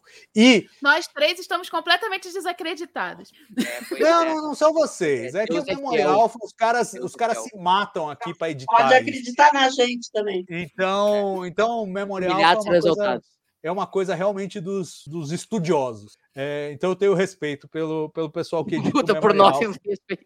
Não, por vocês eu tenho, mas na mesma condição em que eu tenho. Assistimos uma vez, duas vezes, e uma vez, duas vezes, às vezes não é suficiente para pegar esses detalhes. Ah, a Nívia viu três. É, então, eu aposto que no Memorial Alpha teve 15 pessoas discutindo isso, cada uma viu três. Então, só para é, dizer por que, que eu acredito, eu acredito no poder do Wiki, tá bom? Fica bom assim, vocês não se sentem menosprezados, diminuídos. Eu não estava acreditando no cara contas. do Track Movie também, mas estou acreditando no Memory Alpha. Embora ainda ache que é nebulosa essa ligação. Até porque no Where No One Has Gone Before, quando temos a primeira aparição do viajante, o, o Riker fala para o viajante, fala, ah, mas a gente nunca ouviu falar de você. É... Como é que é possível uma coisa dessa? E ele fala, ó, oh, sinceramente, você nunca ouviu falar da gente porque a gente não achava vocês interessantes até esse momento. E aí, de repente, já estavam lá no, no Gary Seven, em 108, preocupado com a gente. Agora, pode ser que essa coisa não seja linear, faz todo sentido para a gente que viaja pelo tempo, que tipo, eles tenham se interessado pela humanidade depois de 2364, e aí começaram a viajar para o passado da humanidade para estudar a gente. Ser, não tem problema. Mas que cria mais um ruidinho, mais uma camada de ruído nessa, nessa nesse casamento, para mim cria um pouquinho. Eu não sei, eu, não... eu acho assim, só, só vale a pena fazer isso se forem usar. Se for só para, ah, e aí jogamos e costuramos essas duas coisas aleatórias juntas, é, não sei para quê. Mas enfim, tudo bem, fizeram. É, aceito que fizeram, tá bom? Já está reparado aqui no, na própria aí live. Vem... Não precisa fazer outra live só para corrigir. Aí vem é... Dr. Who Track. Mas enfim, Kill passa por tudo isso, ganha um abracinho do Picard, manda todo mundo para casa, o Rios decide ficar. Bom, o Rios decide ficar, tudo bem para você, estava telegrafado, já falamos. City and Asia Forever que deu certo, né? Lúcia não gostou, não. A Lúcia não gostou? Tá sem microfone. Eu vou lá para Califórnia conhecer. Então pronto. Então, tá, tá conformada, mas não, go não, não gostar é uma coisa, ficar conformada é outra. Não, eu... não gostei, quer dizer, eu já troquei faz tempo, né? Eu, o Murilo trocou a isso, eu troquei. É, eu troquei, o, o eu troquei, Bruno, eu estou enamorado por Não tem nem dúvida nenhuma. Não é, tenho nem dúvida. namorado mas... de Tereza. Sim, é esquisito. Não, agora falando... De Tereza. Agora, o pessoal tá me avacalhando. Sério. O cara fica quatro horas no ar, começa a falar excesso, com excesso de honestidade, começa a dar merda. O galã, no Memorial por isso estudiosos. Já vocês, Nogueira, Salvador, 2022. É citação, é verdade. Eu disse isso. É, Não, mas agora mas... falando de Sérgio Rios, quer dizer, é. muda todo uma linha do tempo, né? Que ele não era de lá. Ponto. Era para ser. E aí ele depois, cruzou é, com dela. no fim, a gente vai falar amor. da história dele. O amor é muito mais importante. Que arco mais É, eu, eu acho assim, independentemente ah, eu, eu... da poesia barata do Murilo, é, e essa, é, essa história toda ela está permeada de é, predestinação. Permeada de predestinação. Porque nada aconteceria se não acontecesse, se é que vocês me entendem. E aí vamos citar vários exemplos. Um deles é esse. Né? Descobrimos ao final que o Rio sempre é, deveria ter ficado no passado, porque a Gainan já tinha a foto lá dos dois é, guardadinha. Então ela já sabia que ele ia ficar no passado é, desde a primeira a, a, primeira visita do Picard lá no começo da temporada. Então, é, é um dos arcos de predestinação dessa, dessa temporada. Era para ele ficar, isso faz parte da linha do tempo e tal. Agora, uma coisa que passou uma hora atrás aqui no nosso chat, alguém levantou isso, é, é que o, o, personagem do Rios acaba terminando com alguém contando como ele morreu e tal, uma coisa meio desconectada. Vocês não acham que foi um despacho, digamos, pouco é, cerimonioso de um personagem que tinha sido importante nas duas temporadas de Picard, de repente, ah, e aí a gente deixou ele no passado e ele morreu. E foi isso. O que, é que vocês acham? Vai, Murilo, que sempre tem uma opinião, dê a sua. Ah, então vamos lá, então vai ser eu. Então, o seguinte, eu por um lado gostei e por um lado não gostei. Um lado que eu não gostei é o seguinte, cara, eu adoro o Rios, o Rios é o tipo de capitão que eu gosto, tipo Kirk, Scoopy, que é o tipo de capitão que eu adoro, assim. E eu acho que a gente poderia ter aproveitado mais ele, sei lá, um spin-off na Stargaze, whatever. Acho que a gente poderia ter aproveitado ele. Mas por um outro lado, cara, acho que fechou tão lindo. Ah, tanto que o Picard nem a Gaina ficam tristes com o jeito que o, que o cara morreu, porque ele, ele morreu como ele viveu. Eu achei que ficou um arco bonito, acho que ele super tem uma química maravilhosa com a Teresa com o filho da Tereza, que me deu o nome agora, que é aquela história Ricardo. do. O quê? Ricardo. Ricardo, né? Isso aí. E tem todo também aquele paralelo desse John Dead Forever. Ele só conseguiu. Ele, só, ele foi um cientista muito importante, ele só foi isso porque ele teve a convivência com o Rios, ele conheceu o Rios. Acho que tudo fechou lindamente. Vou ficar triste de não ter o Rios, entendeu? De não ter uma série uh, Star Trek Rios aí, mas, cara, ficou lindo. Todo, to- toda a história dele com a Tereza foi. eh, Pra mim, a coisa que eu mais gostei na temporada foi toda a história dele com a Tereza. E aí fico aí com a esperança de um dia ter o spin-off Rios e Tereza. Uma aventura muito louca em Los Angeles. Você tá esperando esse spin-off também, Lúcio? Não. Eu gostaria muito de um spin-off é, Star Trek Stargazer com o Rios de Capitão. Agora, na, na Califórnia, de jeito nenhum. E agora não aguento mais ficar na 7 Califórnia. de, 7 de 9 no Stargazer. Mas, enfim, esse vai ser o spin-off. É o que está pintando por aí. Mas, enfim, ah, eu, acho que, eu acho que foi muito ruim falarem que ele morreu numa briga de bar. Não precisava. Eu acho que diminui o, o, o personagem. Ele é um dos artistas, ele é um dos artistas principais, tanto que na abertura é tarará, tarará, tarará, and Santiago Cabrera. Então ele era um dos artistas principais. Então eu acho que não precisava diminuir o artista dessa, dessa forma, o personagem dessa forma. Acho que não precisava falar que ele morreu numa briga de bar fumando charuto. Não gostei. E você, Nívia, o que você achou desse despacho do Rios? Eu também achei, achei legal ser só comentado, apesar de que vocês. é, a Whoopi Goldberg conversa- é, comentar sobre você é uma coisa legal. Ah, mas, assim, esse final do Rios também, uma coisa que me incomodou não foi ele ter escolhido ficar no passado com a Teresa, não. Eu achei meio esquisito foi a justificativa dele. Eu não concordei 100% com aquela parte de falar, ah, eu nunca pertenci ao, ao século lá 25, ao futuro tal. Eu nunca me senti coisa lá, porque, sei lá, na primeira temporada isso fazia todo sentido, mas ali na segunda temporada eu achei meio esquisito. Eu acho que. é, não tô falando que não faz sentido ele querer ficar com a Teresa, ele querer ficar no passado, ou ele achar que, poder, é, que deveria ficar ali para melhorar, porque ele sabe que a humanidade tem jeito, ou qualquer outra justificativa. Mas a justificativa que ele usa mesmo ali, quando ele fala, não, eu vou ficar por causa disso, eu achei meio esquisito. E mas como foi essa justificativa que ele deu, até ele morrer numa briga de bar por causa, eh, brigando por causa dos suprimentos médicos, nem me surpreendeu depois daquela justificativa que eu achei esquisita. É, eu acho que assim, a única coisa que valida a escolha dele é o Kill falando, não, beleza, ele até o Kill brinca, fala, não, ó, um pensamento interessante esse. É, do que o Como tempo é engraçado, né? É, como quem dissesse, é, não, você tá certo, é pra você ficar mesmo, senão vai dar merda. E o que sabe, o Kill é um, é um dos deuses ex-máquinas que conhecem tudo. A você tá com o microfone desligado, não te ouço. É, quem que, é o Murilo, que será que está É, tô, desligando por meu causa que microfone? tá sobrando microfone. Ah, tá bom. Bom, enfim, então, o Vitor estava perguntando se essa foto do Rios aparece no, ah, no, no primeiro episódio, no bar da Gaina. Não aparece porque essa parte do onde está a foto não foi mostrada no episódio, primeiro episódio. É, ninguém, ninguém entregou essa de bandeja. Mas é, só enfim, pra, fato- é só para responder Só eu que gostei, Vitor então. Sim. Só eu gostei. Do quê? Do desfecho do Rios? É. É, eu acho assim. Não, eu, que ele ia eu- eu- ficar eu a não- impressão, a minha impressão é a seguinte, gente, sendo honesto, eu não posso responder isso sem o contexto da temporada. Eu acho que eles fizeram uma demolição do personagem ao longo da temporada. Ele, ele se tornou inútil. Então, quando ele chegou no final da segunda temporada, ele já se tornou inútil mesmo, pode deixar ele aí, não tem problema. Entendeu? Porque eu gosto dele, mas eu acho assim, é, um- é um personagem que foi tirado da época dele, nem se preocupou com o que aconteceu com a nave dele, cadê o resto da tripulação, nunca mais pensou no, entendeu?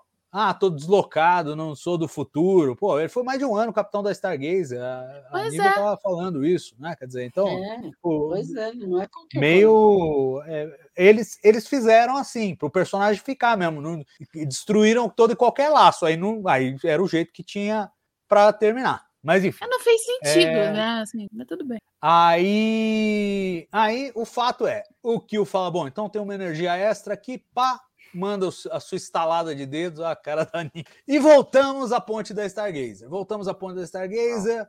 O Picard já sacou tudo o que está acontecendo, o que ele não sabia, manda interromper a, a, a autodestruição.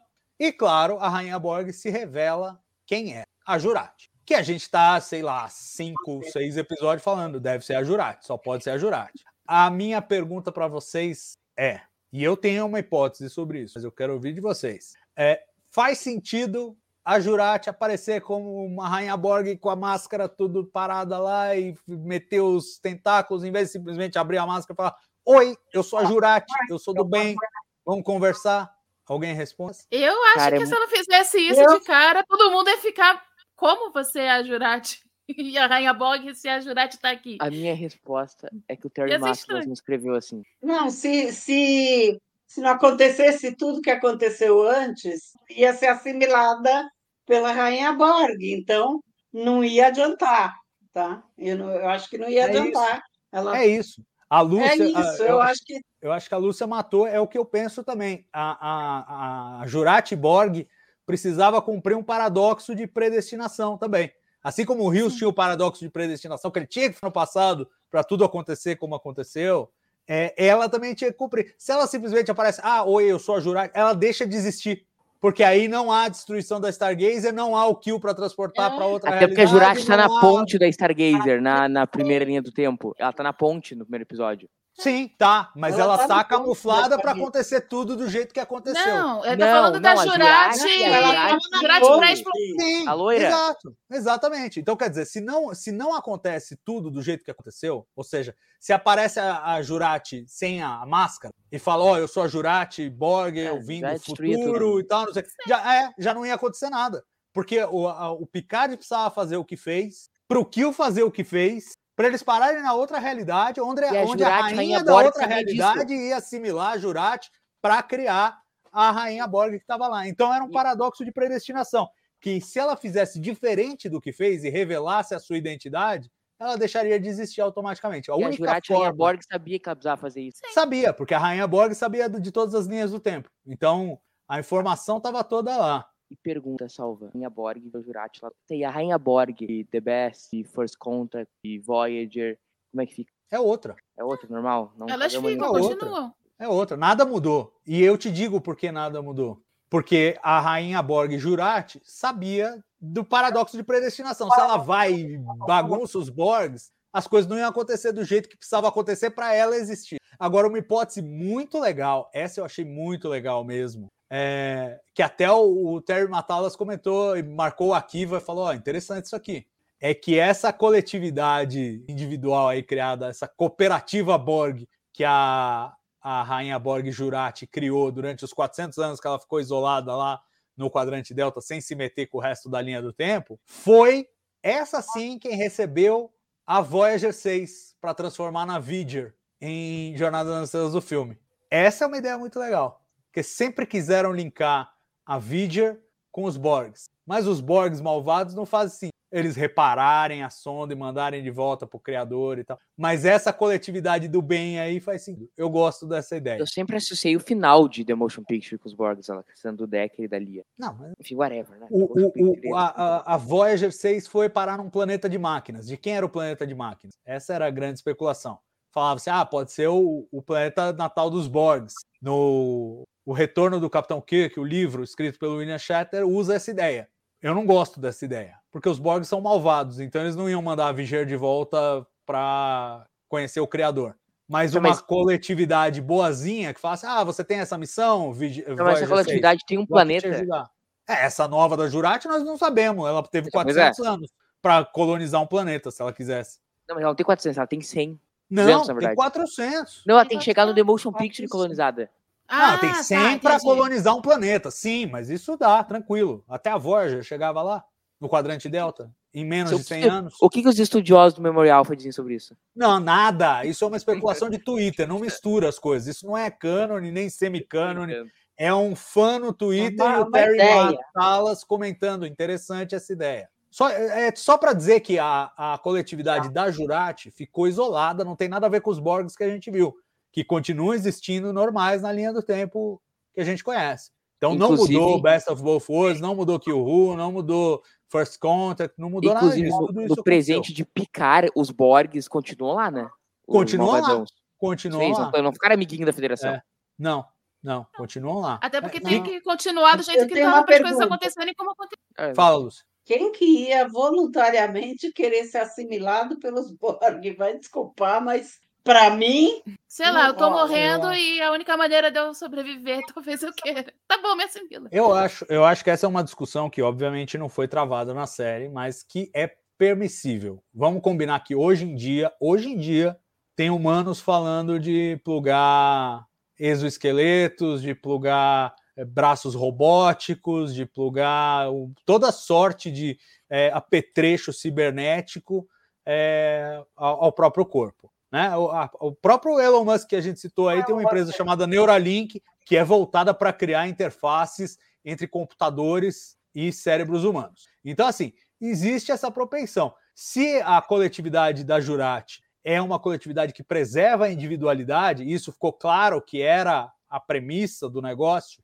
é, que ela ia preservar a individualidade dos seus membros, já não me parece uma proposição tão absurda quanto a assimilação típica dos Borgs, do tipo você vira um zumbi, né, robótico. Então eu, eu acho É, possível que ela pudesse convencer pessoas a aderirem. Inclusive, no nosso maluco século XXI, dá para pegar uns humanos que topariam isso. Eu não estaria entre eles, mas tem quem tope. eu tinha entendido que ela ia preservar a individualidade.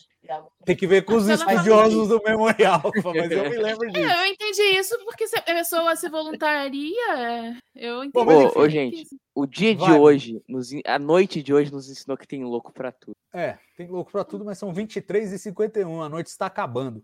É, vamos, vamos então fechar essa história, porque depois que acontece isso, tem o paradoxo de predestinação, a rainha apareceu, tal, o Picard entendeu tudo, tal, não sei o quê. Pá. Elnor está vivo. Eu quero uma reação de vocês. Elnor está vivo. A Nívia. cena é bonita, mas é uma bosta. Face palm. Eu É uma pergunta. Ah, eu uma chorei até nisso. Eu estava já desmanchado nesse episódio. Fala, Lu. Por que, que o cadete atende o telefone na Porque Essa é a ninguém minha queria pergunta. atender, porque todo Ô, mundo acha o gente. telefone uma coisa velha. Iona É, vamos que dura, combinar né? que em Strange New Worlds, no mesmo dia, a gente viu cadete atender o telefone na ponte da Enterprise. Essa Então- é verdade.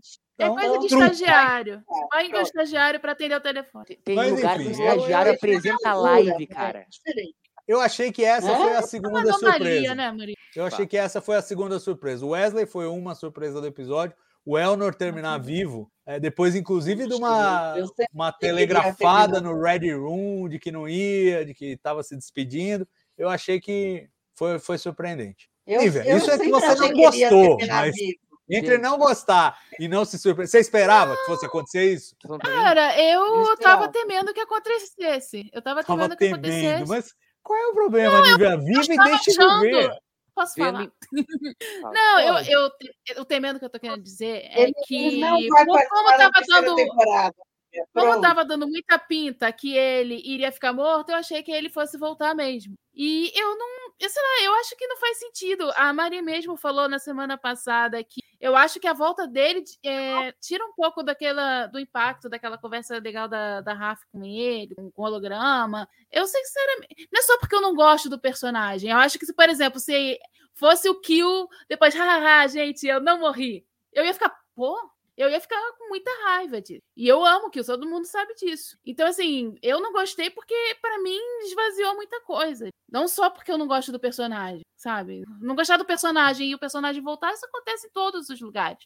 Afinal de contas, eu via a nova geração e detestava o Picard. Eu tinha que capturar ele como capitão. Né? Então, assim, isso não tem nada a ver, assim, simplesmente o sentimento pessoal. Mas com a história ali, eu achei que esse é um o, É o que aconteceu na história, apesar de eu não gostar do arco da Raf, mas enfraqueceu ainda mais. É justo. Fala aí, Murilo. Não, rapidinho, do- não vou me alongar. Primeiro, na hora achei emocionante, dá aquele quentinho no coração, mas é bosta com cebola, depois eu percebi. E a segunda coisa é que, ou na vizinha que dura o Excelsior, né, gente? Pelo amor de Deus. Não, mas é uma Excelsior 2, é nova.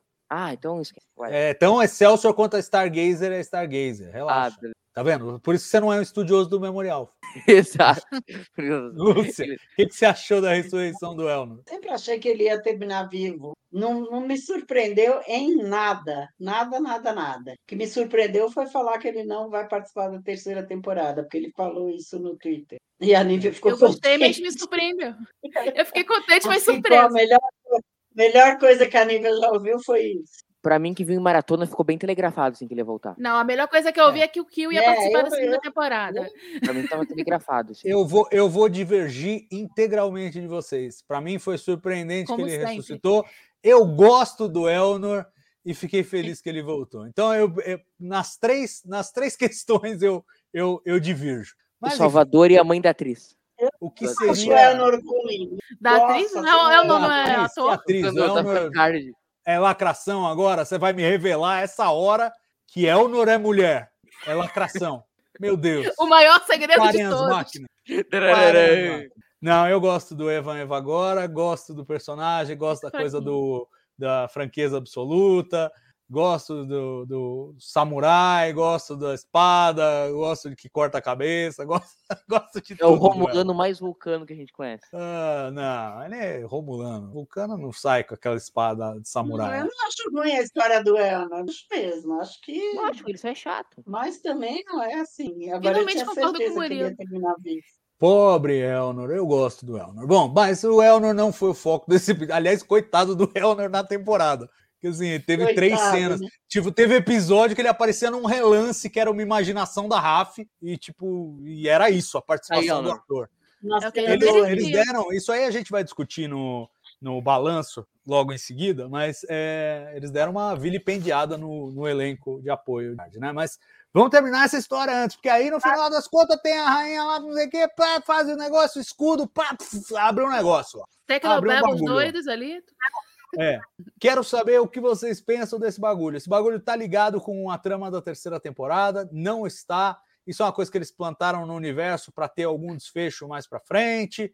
É, é mais uma pegadinha Marvel. Murilo que tá fazendo sim com a cabeça, o que, que você sente dessa desfecho aí? Tava conversando com o Leandro pouco entrar na live, que é o seguinte: isso aí vai ser o nosso grande big deal, grande evento uh, Star Trek a la Marvel, senti que eles plantaram aí o troço. Acho que não vai a trama de terceiro ano de Picard, não vai estar aí, entendeu? Porque o troço assim, é um troço meio emissary, assim, tipo, olha, aí nós temos um troço que a gente não sabe do que é, a gente não sabe para onde vai, de onde vem, como é que faz, se viaja no tempo, se viaja pro lado, se viaja pra esquerda, pra direita. Acho que tá aí o, o veículo que nós vamos ter uma, uma grande, um grande evento track, assim. Não vai ser agora, não vai ser ano que vem, mas eu acho que eles estão plantando uma sementinha. Acho que eh, esse último episódio foi super influência da Marvel, a gente viu aquela cena do Khan, eu acho que tá aí também plantadinho. Tipo aquela cena do Thanos, sabe, no, no final de Vingadores, que só aparece ele virando. Então, é, é essa. Tá aí o, o big deal de Star Trek nos próximos anos, mas é palpitex. Lúcia? Mas não você vai tem ter- não vai ter a trama de sensação ou Picard outra nesse inteiramente diferente? Não, eu acho que não vai aparecer na terceira temporada de Picard também, mas eu acho que vai ser alguma coisa. Tá lá a, a Rainha Borg tomando conta do buraco. E onde vai, onde vem, sei lá, vão inventar alguma coisa, mas muito mais para frente. E você, Nívia? Também acho que é na temporada de Picard e eu não sei se eles vão desenvolver isso de alguma forma ou se vai, sei lá, lá em Discovery eles vão comentar o que, que é que tinha acontecido no século 25 quando apareceu esse treco, eu não sei. Então, é, eu não sei, eu não sei exatamente o que pensar disso, mas não acho que vai ser desenvolvido ainda em Picard, acho que a terceira temporada de Picard vai ser outra que eu não sei o que, Putz, que é. Se, for resolvido com exposição em Discovery, eu vou ficar frustrado. Agora, se Eu virar também. trama em Discovery, eu acho que tudo bem. Agora, se for exposição. Eu aí preferia eu- também, né? Mas tem muita coisa que virou exposição de É, a minha sensação é a mesma que vocês. Não é para a terceira temporada de Picard, mas é uma coisa que está plantada no universo, é mais um elemento. É um elemento que eles podem potencialmente usar. É óbvio que há interesse em saber o que, que tem do outro lado daquela, daquele corredor transdobra. É, e eu, eu sinto uma vibe um pouco da Deep Space Nine da descoberta do, do buraco de minhoca. total. É a mesma coisa. Tem um buraco no espaço, alguma coisa vai vir de lá. Você pode mandar naves para tentar explorar lá. Tem todo um, um- um universo de possibilidades a partir dessa, dessa criação. Mas também é aquela coisa. é, pode ser usado e pode gerar uma trama legal, inclusive o mega crossover aí que o, o Murilo e o Leandro estão prevendo. Ou pode ser tipo o Guardião da Eternidade, que os caras levam 50 anos para usar pela terceira vez. Usaram uma vez em TOS, outra vez em TAS, e aí só em Discovery, depois de 50 anos, eles foram usar, e ainda assim só no futuro longínquo. Então, é, não dá. É, é como muitas coisas de Star Trek que podem ser usadas e acabam não sendo. Vamos ver o que, que, o que, que vem, mas eu, eu tô mais na trilha de que não iam plantar isso à toa, pelo mesmo motivo que não plantaram o projeto Khan à toa estão querendo pôr a mão nessa cumbuca, porque senão não, não, teria por que colocar essas coisas assim só de. Apesar do Terry Matalas falar que ele adora easter eggs, então ele pode tratar isso só como mega easter eggs, mas nesse caso é uma trama nova, é uma coisa nova que ele criou. Então acho que nem, nem como easter egg não qualifica. Gente, vamos fazer os momentos e aí vamos falar um pouco da temporada e vamos acabar isso, porque é uma hora e meia já. E para mim já são três e tanto. É. vamos fazer o chip de emoção.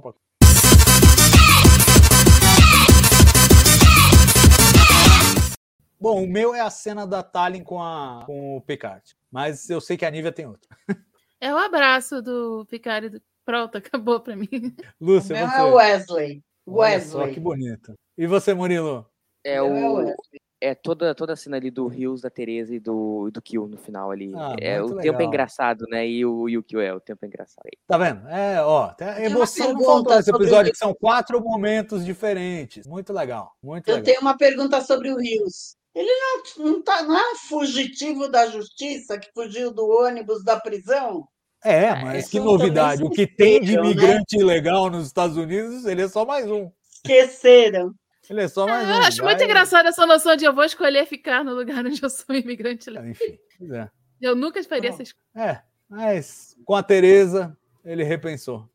Não sei, porque eu não tenho muito interesse na Tereza. Quem Mas, ó, não ficaria se a Tereza chamar? tá em love com a Tereza. Quem não. Cara, não tem como não se apaixonar pela Tereza. Como é que a Tereza te pede pra ficar e tu fica. Como é que tu vai O trocar? Murilinho ia chamar o Ricardo de filho. Chamaria, mi hijo, mi hijo, mi, menino.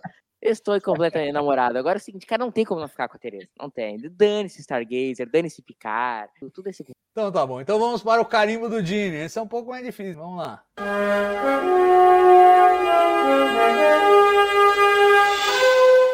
O que, que seria carimbado pelo Gene Roddenberry aí nesse episódio, hein, pessoal? Eu posso fazer um descarimbo do Totalmente. algo que o Gini não aprovaria, mas que eu amei. Vai.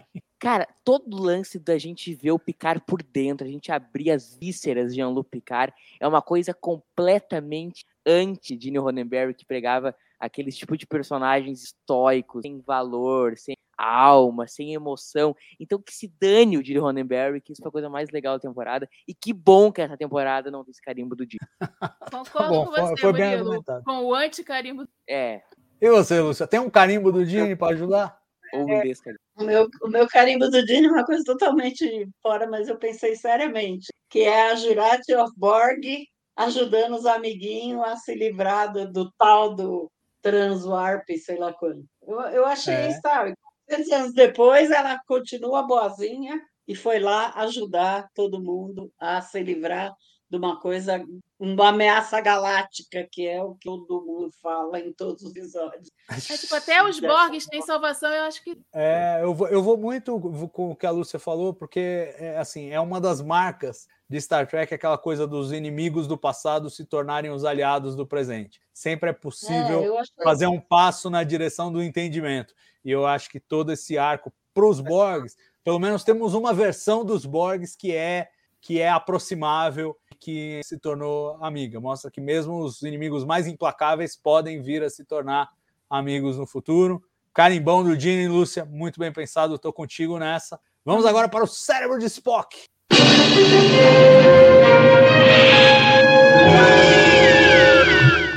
Qual vai ser o cérebro de Spock, Murilo? Tem? Toda, a trama dos drones ali, é o que no episódio. Não faz o menor sentido, é só pra dar uma ocupação ali pra galerinha. Pra ela não ficar É, sentada assistindo a Europa decolar. É, Rios, Rafa e Sete batendo. Se tivesse a Tereza, não seria muito cérebro de Spock, mas como não tem ela, pode ser. É, e se tivesse um taco de beisebol, teria durado dois minutos e a Lúcia teria resolvido rapidamente essa Uma trama. solução bem nívea essa que a Lúcia deu. segundo. Você vai Eu nessa também. Lúcia?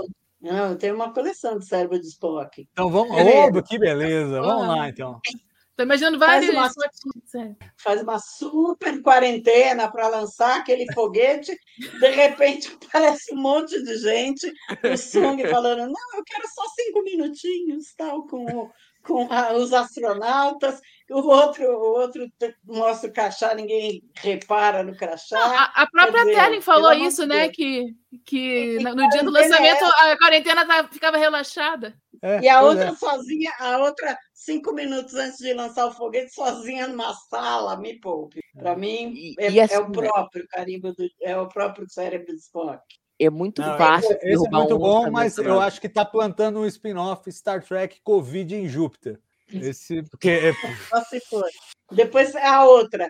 Fa- Vamos elas lá. falam que o, o Ricardo usou o tal do micróbio, sei lá quanto, que, que ela trouxe de Io para salvar o planeta e tal. Quer dizer, hoje em dia a gente não pode nem levar uma fruta para um outro país, porque contamina. Quando eu fui para a Austrália, me tiraram meu pente de madeira da, da, da, da, minha, da minha coisa, porque não podia entrar com pente de madeira na Austrália, porque é uma ilha. E, é, na e Austrália os caras têm pavor disso. Tudo que entra lá vira uma favor, praga. Eu, te- eu falei, eu, eu não nunca contei isso, mas eu entrei com um vírus na Austrália, mas eu tinha autorização. Então, eu sou virologista, para quem não sabe, tá? Então, eu tinha que levar, eu fui estudar lá, fui trabalhar no laboratório e tinha que levar o, o vírus do Brasil para lá para estudar. Mas eu tinha todos os permites e tal. Foi engraçado. Um dia eu conto E é, e é tipo um troço é, térmico? Como que você leva um isso? troço com gelo seco, um troço com gelo seco, com E aquele simbolinho de 400, perigo biológico? Tem simbolinho de perigo 400, biológico? 400 perigo biológico e tal. Quando eu cheguei lá, que eu tinha que passar no, naquela, não, não é nada a declarar, na outra. Eu cheguei lá, pus a caixinha assim e falei, eu estou trazendo um vírus. A mulher fez assim. Levou um susto que vocês não Mas ele é bonzinho. Não, tá bom, Eu tá bom. trazendo um vírus, mas ele é papel, ela bonzinho. pegou o papel com aquele medo. Foi uma cena engraçada. Agora. É muito Mas- fácil derrubar um, derrubar um É? lançamento da NASA. É só ter dinheiro, né, para derrubar um lançamento Não, da NASA. na volta foi Cara, pior, porque na volta, na volta eu estava trazendo vírus e eu tinha aquele voo ah, subpolar, né, embaixo do polo. Para chegar na Não Argentina. O terra da plana. Terra plana diz que não faz esse É, voo. só fez esse voo, é mentira. É que nós somos financiados pelo George Soros também, por isso tá É, essa então, na, na época, na minha época tinha esse voo, e daí cancelaram o voo, me mandaram para os Estados Unidos, eu andei metade dos Estados Unidos morrendo de medo com uma caixinha cheia de vírus, mas enfim, nada a ver com, com a história. Não, não, tem, não tem nada a ver com essa história, mas Mas enfim. vamos lá. Você tem É, mais cérebros eu, aí, eu não acho tem? que aqui. Hã? Tem mais cérebros, além da. Você falou que Tem tinha mais monte. cérebros. Manda todos Ah, aí. então, peraí, um minuto. Só pra falar assim, anotações caíram. Foi pegar a lista completa. Tem, uma- tem três páginas de cérebro de Spock. É, não, tinha um monte, mas Ele vai enfim. ficar até décima, Não, o décimo episódio de Strange New Worlds falando do cérebro. a gente tem que fazer ainda o balanço da temporada. Ah, tá Não, rápido. então hoje ficar hoje tá só nesse. tranquilo. Vai, pronto. Vamos ficar só Vai. Vai ficar só nesse? Então tá bom. Então vamos para o último. Não é, o cara traz um Novidade. micróbio da, da- do, do- do- de fora para salvar a Terra. Para mim, Ah, mas É, ele reuniu um grupo de notáveis.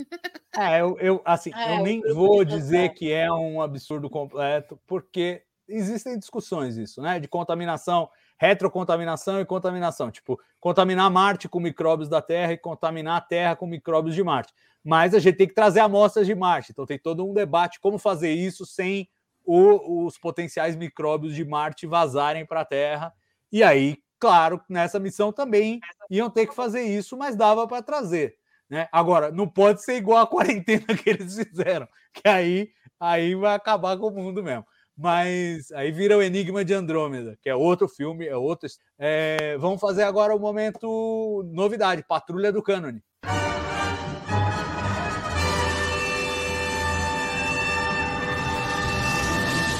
Essa vinheta ficou uma coisa de gênio. Eu quero- Foi- eu estou revoltada que você não avisou a gente para preparar essa novidade. Foram Mas os é que eu fui do Memorial de que fizeram, Luciano. A, a musa me inspirou faltando meia hora para começar o programa, então eu não tive chance de avisar. Mas enfim, alguém tem um de Pra mim é a pasta do Projeto Can, é meter a mão numa cumbuca que não precisava Não, meter. Não é, porque não infringiu o cânone, tá lá 92, 96. Não, tá não de errado. infringiu, mas a patrulha já acendeu. Fala aí, que cato é isso? A patrulha Eu não já viu a aba da pasta. Patrulheiro. A patrulha não viu a aba da pasta. Então tá, então vocês viram alguma violação no cânone? Violação. Ou alguma coisa que alguém tenha percebido como uma violação? Porque o pessoal já reformulou a regra no- na, na live de Strange New Worlds. É assim, é o que causa furor nos nada. e que não tem nada a ver. Vocês viram algum nesse episódio, Picard? De bate pronto assim. Eu acho que é essa pasta. E aí, com esse argumento que você falou, não viola, mas todo mundo vai olhar e falar, é, 2024. Vai depender do que vai vir na frente. Hoje não dá pra falar. Eu não sou vidente, nem pai de santo. Não é evidente. Então você não vai ser convidado para ser supervisor dos viajantes. É Por isso que eu sou que eu tô aqui, né? Apesar de você ser o nosso Wesley Crusher. Mais É. e mais humilde. Então ninguém vai fazer. Só eu. Cara, deixa a gente pensar, Cara. sei lá, dá um minuto aí pra gente pensar. Vou dar um minuto. Vamos tirar um cochilo. Pessoal, daqui um minuto a gente volta. Vamos deixar o Murilo Porque fazer tá sorteio. cedo. Porque tá cedo. A gente não tá falando há 1.500 horas. Então, não dá mais. Um minuto é pouco, Murilo. Quer 10 minutos pra você pensar nisso? Um tá bom. Vamos, vamos ler as observações aqui. 7 de 9, gay é violação total do cânone. Tá aí, Olha ó. Tá aí. Olha aí. Ah, a pessoa também fala de mergulhar muito Discordo, do mas Picard eu- também é, né? Onde já se É, viu tão a gente falando- aprofundar nos personagens. É, estão falando do, do- da personalidade da Sete, né? Que ela era uma cientista fora da curva, enquanto a Sete de Picard é uma guerrilheira sem muito apelo à lógica. Acho que a gente tem que lembrar um pouco do que aconteceu na série, né? Tipo, ela perdeu o Icheb, ela não foi aceita na Frota Estelar. Tem uma série de coisas que fizeram ela se tornar mais, é, digamos, desconfiada.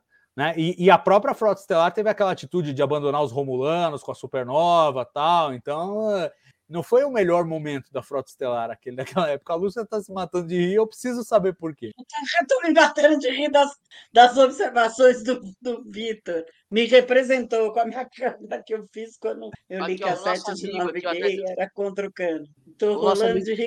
que é patrulha do cânone. Ele falou que não pode ultrapassar do risco ano passado. Cara, é só ver o episódio. O Kill fala que é isso. No final do episódio, a Gaina mostra no bar. É só ver o episódio, entendeu? Tá lá no Tem as borboletas aparecendo desde o início nos Era contêineres pra médicos. ser assim, tava tudo destinado. Esse casal lindo, maravilhoso, entendeu?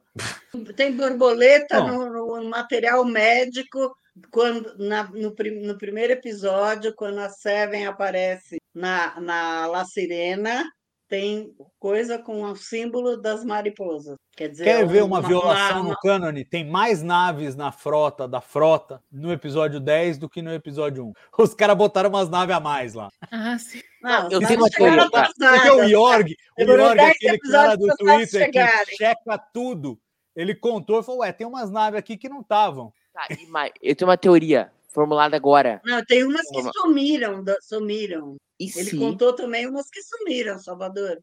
É, pois é, enfim, os e caras não se a fazer. alteração no tempo alterou as naves que estavam lá? Porque, por exemplo, poderia ter um descendente do Rios. Não, não poderia. Acabei. Não, contei. Teoria acabou. Teoria Viajou na maionese. É, viajei. Ah, pois é.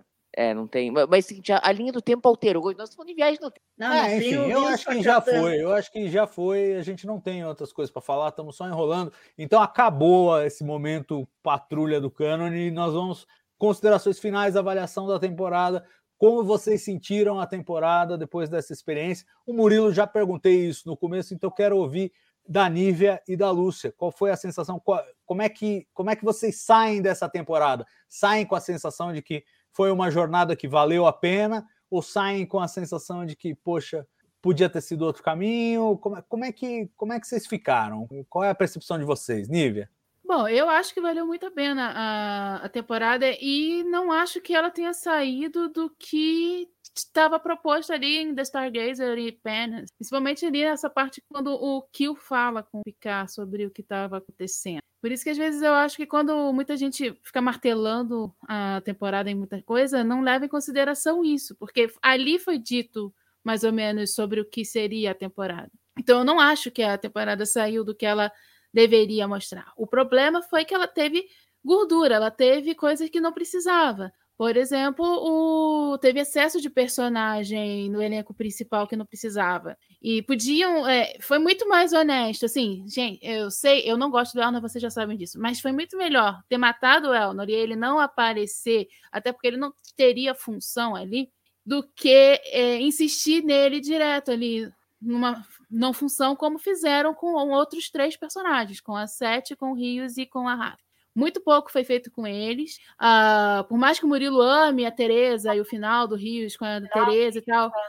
É, assim, ficou bonito, ficou legal, mas ficou muito pouco, né? Ficou. Não aconteceu muita coisa para aquilo dali. A Sete também podia ter feito um. O arco dela podia ter sido maravilhoso, o autoconhecimento, a autoaceitação dela como Borg, ter passado pela experiência de ter sido humana, que é uma coisa que ela praticamente não foi, porque ela foi assimilada muito nova tudo isso, tudo que poderia ter acontecido com a Sete não é, e não aconteceu de uma maneira que a gente viu, foi sutil demais o tempo todo, todas essas mudanças e toda essa autoaceitação dela.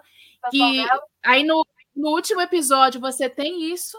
É, sendo falado, sendo mostrado, mas a gente não sente tanto. Por mais que seja maravilhoso, eu acho lindo o beijo da Sete com a Raf, mas ao mesmo tempo eu acho que como o arco não ficou tão bem estabelecido, acaba ficando aquela coisa meio insossa, meio sem graça. É tão importante por um lado, mas ao mesmo tempo, do jeito que ficou, não ficou legal. A, a Raf mesmo também, a, ela sem função nenhuma ali, a, ela irritou a maior parte do momento, dos momentos que ela apareceu na temporada. Com essa coisa de Ai, Eldor, ai, Picar, você fez isso, não sei que lá. Ai, que não sei que lá, dando ataque de pelanca, de repente. Ai, não, mas as, a, assim, se suavizando muito aos poucos com a sete e tal. Mas, sinceramente, eu não vi esse arco agora é, de uma maneira, sei lá, satisfatória. Agora, ao mesmo tempo, o arco do Picard, que era o mais importante, e eu sinceramente acho que deveria ter sido mais focado nele. O próprio arco da Jurati também, foi também muito bem feito da Jurati em a Borg. Isso, para mim, já faz a temporada valer muitíssimo, assim, acima da média, assim, eu não...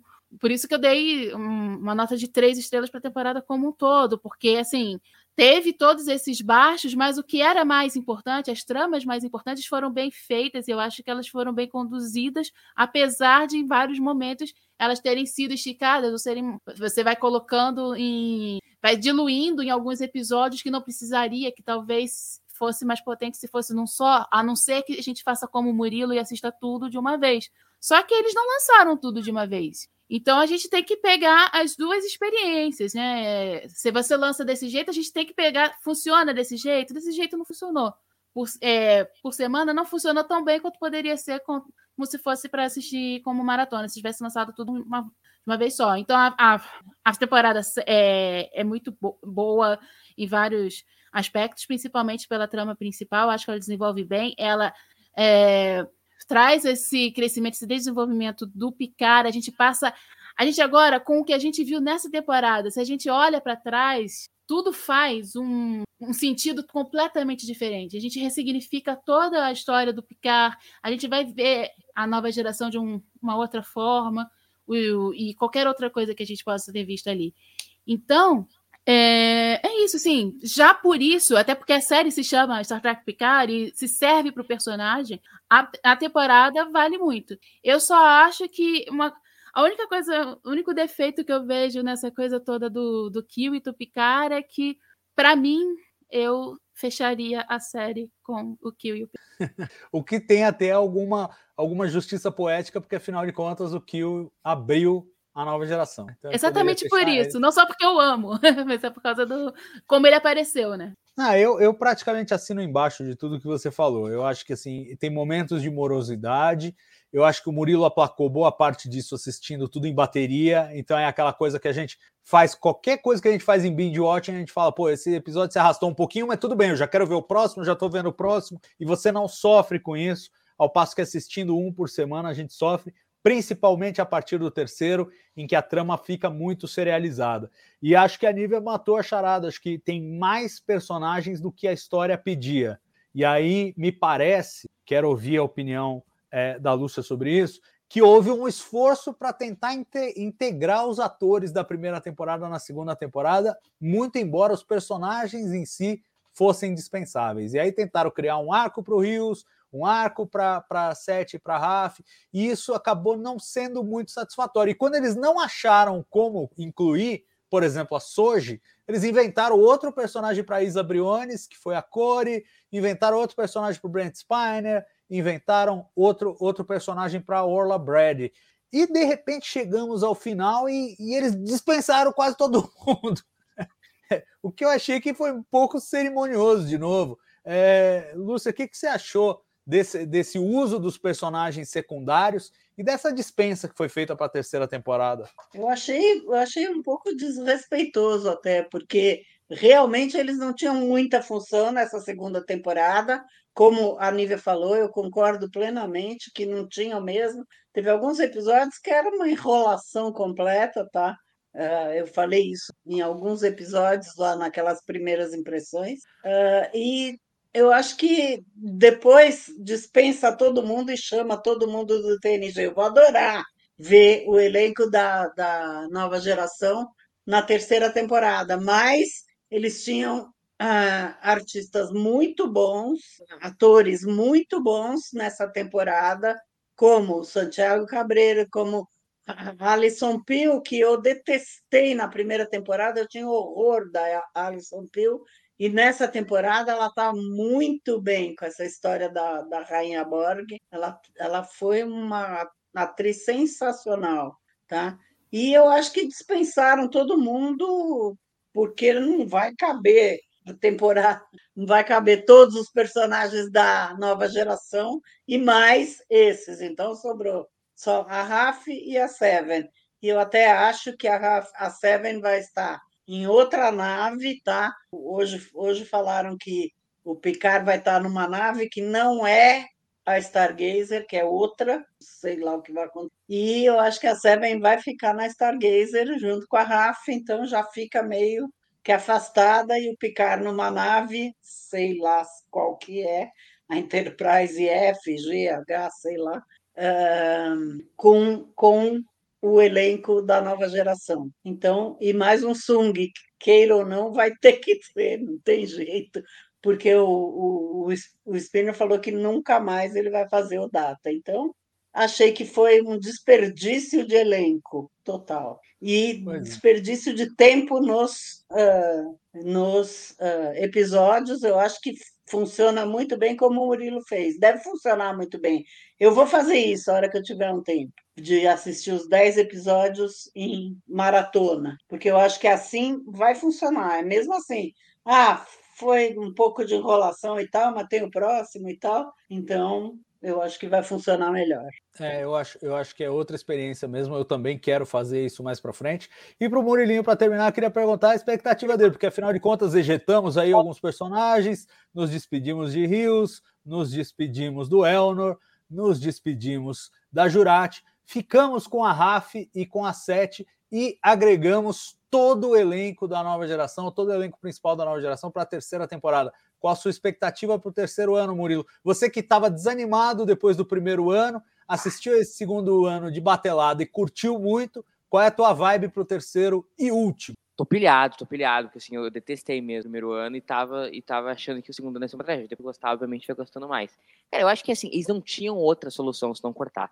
Porque assim, a gente teve muito personagem sobrando na segunda temporada. Então, assim, mesmo quando personagem sobrando, tem que colocar ele algumas pra fazer. Então, tu cuidar dos dronezinhos, tu coloca a RAF e a C-9 numa, numa corrida Velozes e Furiosos, tu coloca eles atrás da Jurati, porque tem que colocar eles fazer alguma coisa. Então agora imagina agregando toda essa quantidade de personagens, eles vão sobrar mais ainda. Eu acho que uma Raf vai continuar sobrando, entendeu? Num...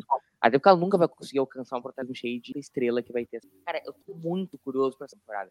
Eu acho que não vai ser a questão lá do, do corredor transdobra, acho que não vai ter nada a ver. E, e não tem nenhuma. Vocês podem lembrar se tiver alguma alguma deixa da segunda temporada assim. Cara, olha o nível de rolo que deu na primeira e segunda temporada e ele não reuniu a banda. O que, que vai acontecer na temporada para ter que reunir toda essa galera, todo o asilo de novo aí para para cuidar de uma, de uma situação. Isso é uma coisa muito, muito extrema. Me interessa muito saber como eles vão amarrar isso, qual o motivo que eles vão, que eles vão ter para isso.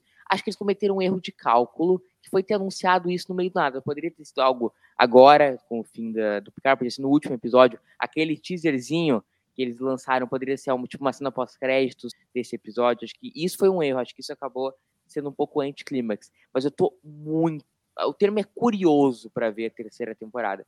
Eu acho que eu vou também esperar, vou aguentar a ansiedade, vou esperar lançar todos os episódios Vou ver tudo uma tacada só e venho falar aqui no, no décimo episódio de Picaro o que eu achei. Olha, a Anne, a Anne Alflar faz um comentário interessante, que a gente está sempre pensando no que os fãs antigos vão pensar das novas séries, né?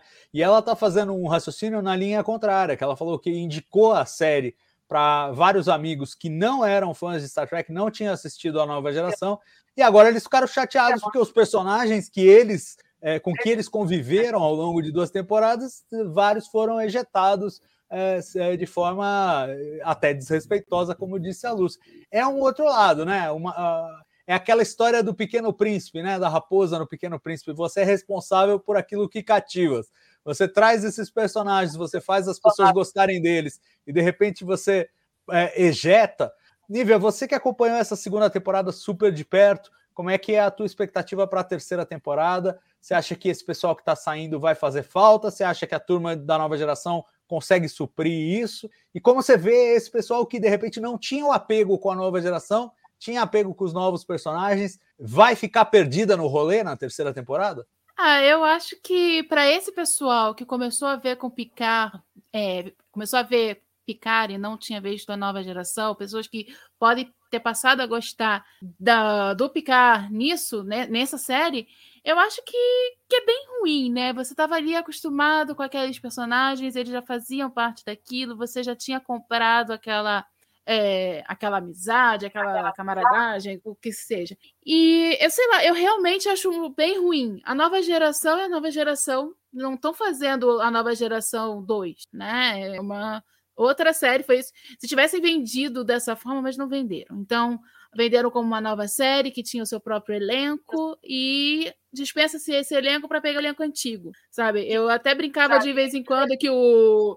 que o Kill falaria para Picard que, o, que os companheiros antigos dele eram melhores, que ele arranjou um pessoal meio ruinzinho dessa vez, porque eles ficavam batendo cabeça, como o, a Sete, a Raf e o Rio iam fazer alguma coisa. Eu, sinceramente, não gostei disso, de dispensar todo mundo. Eu achei legal trazer o pessoal da nova geração, embora não seja a minha série favorita e tal. Mas é, não é minha série favorita, mas é uma série que eu tenho uma afeição grande, uma familiaridade grande, porque eu vi quando eu era criança, né? E aí você, é, gostando ou não gostando às vezes do personagem, mas você fica curioso para saber onde é que ele tá, o que, que ele tá fazendo.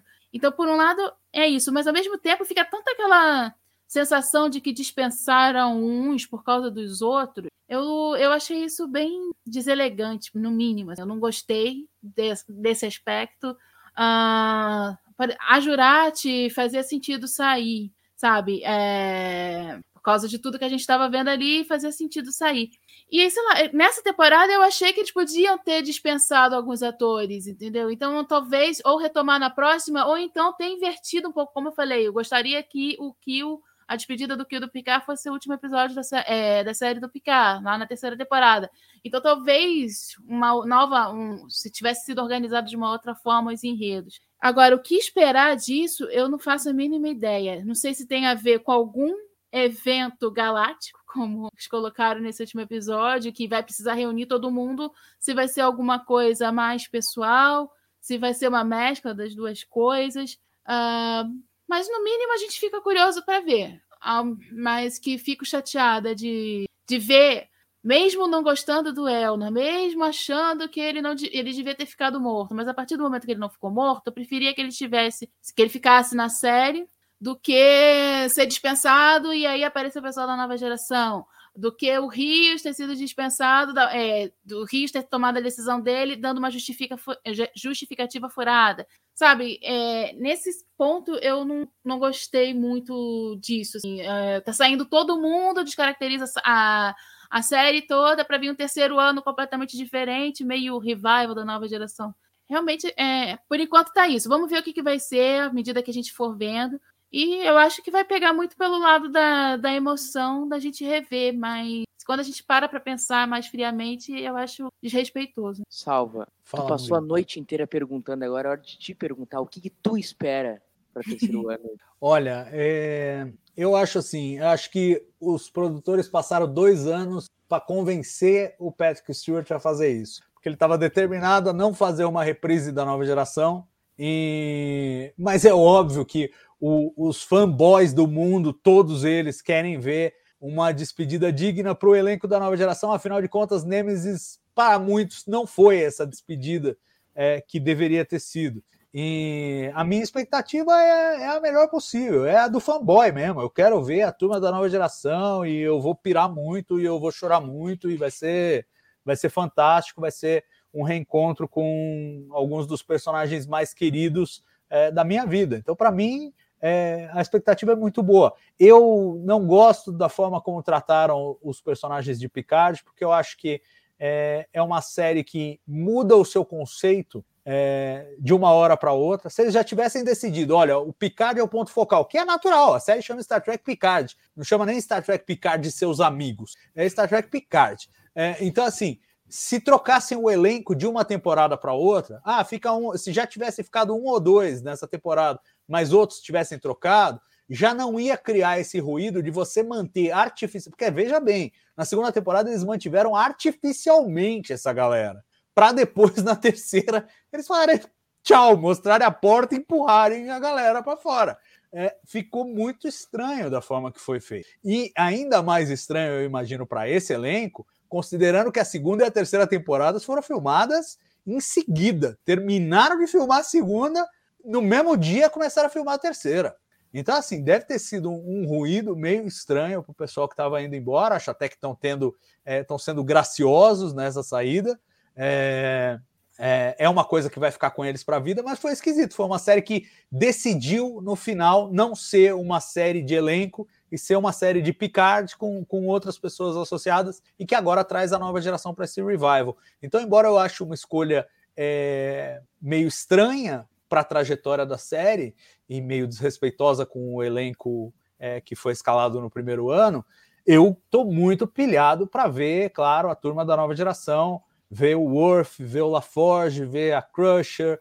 É, pô, vai ser muito legal ver de novo o Riker, a Troy e ver quem que o Brent Spiner vai, vai interpretar, que eu espero que não seja um Sung, mas é difícil mesmo pensar fora dessa caixinha, até porque é uma caixinha enorme o que tem de Sung aí é uma brincadeira. Mas vamos ver, eu estou muito pilhado. E assim, o Terry Matalas falou que vai ser um ano depois da, da, da segunda temporada, então vai ter de novo um, um hiato razoavelmente grande de tempo. E vamos ver o que, que vamos ver o que há lá fora, como diria Picard. Estou ansioso por essa terceira e última temporada e essa despedida desses personagens queridos. E claro, como todo mundo aqui, Murilo, tá ansioso para acabar essa live, porque já são duas horas e oito minutos da segunda live seguida que fazemos. Agora vamos ter um sorteio com o Murilo.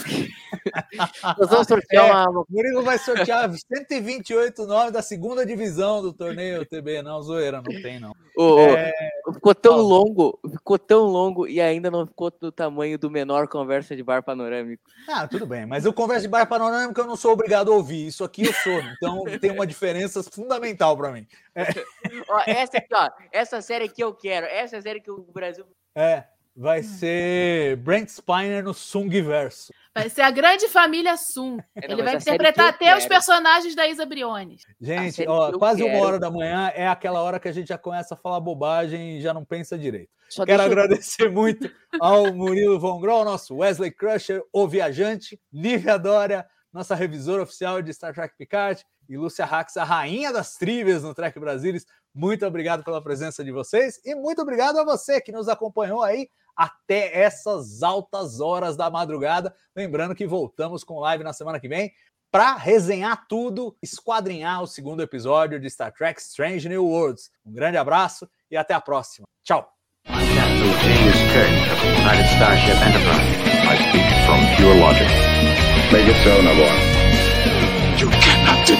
Francisco. The coffee in that letter. Where no man has gone before.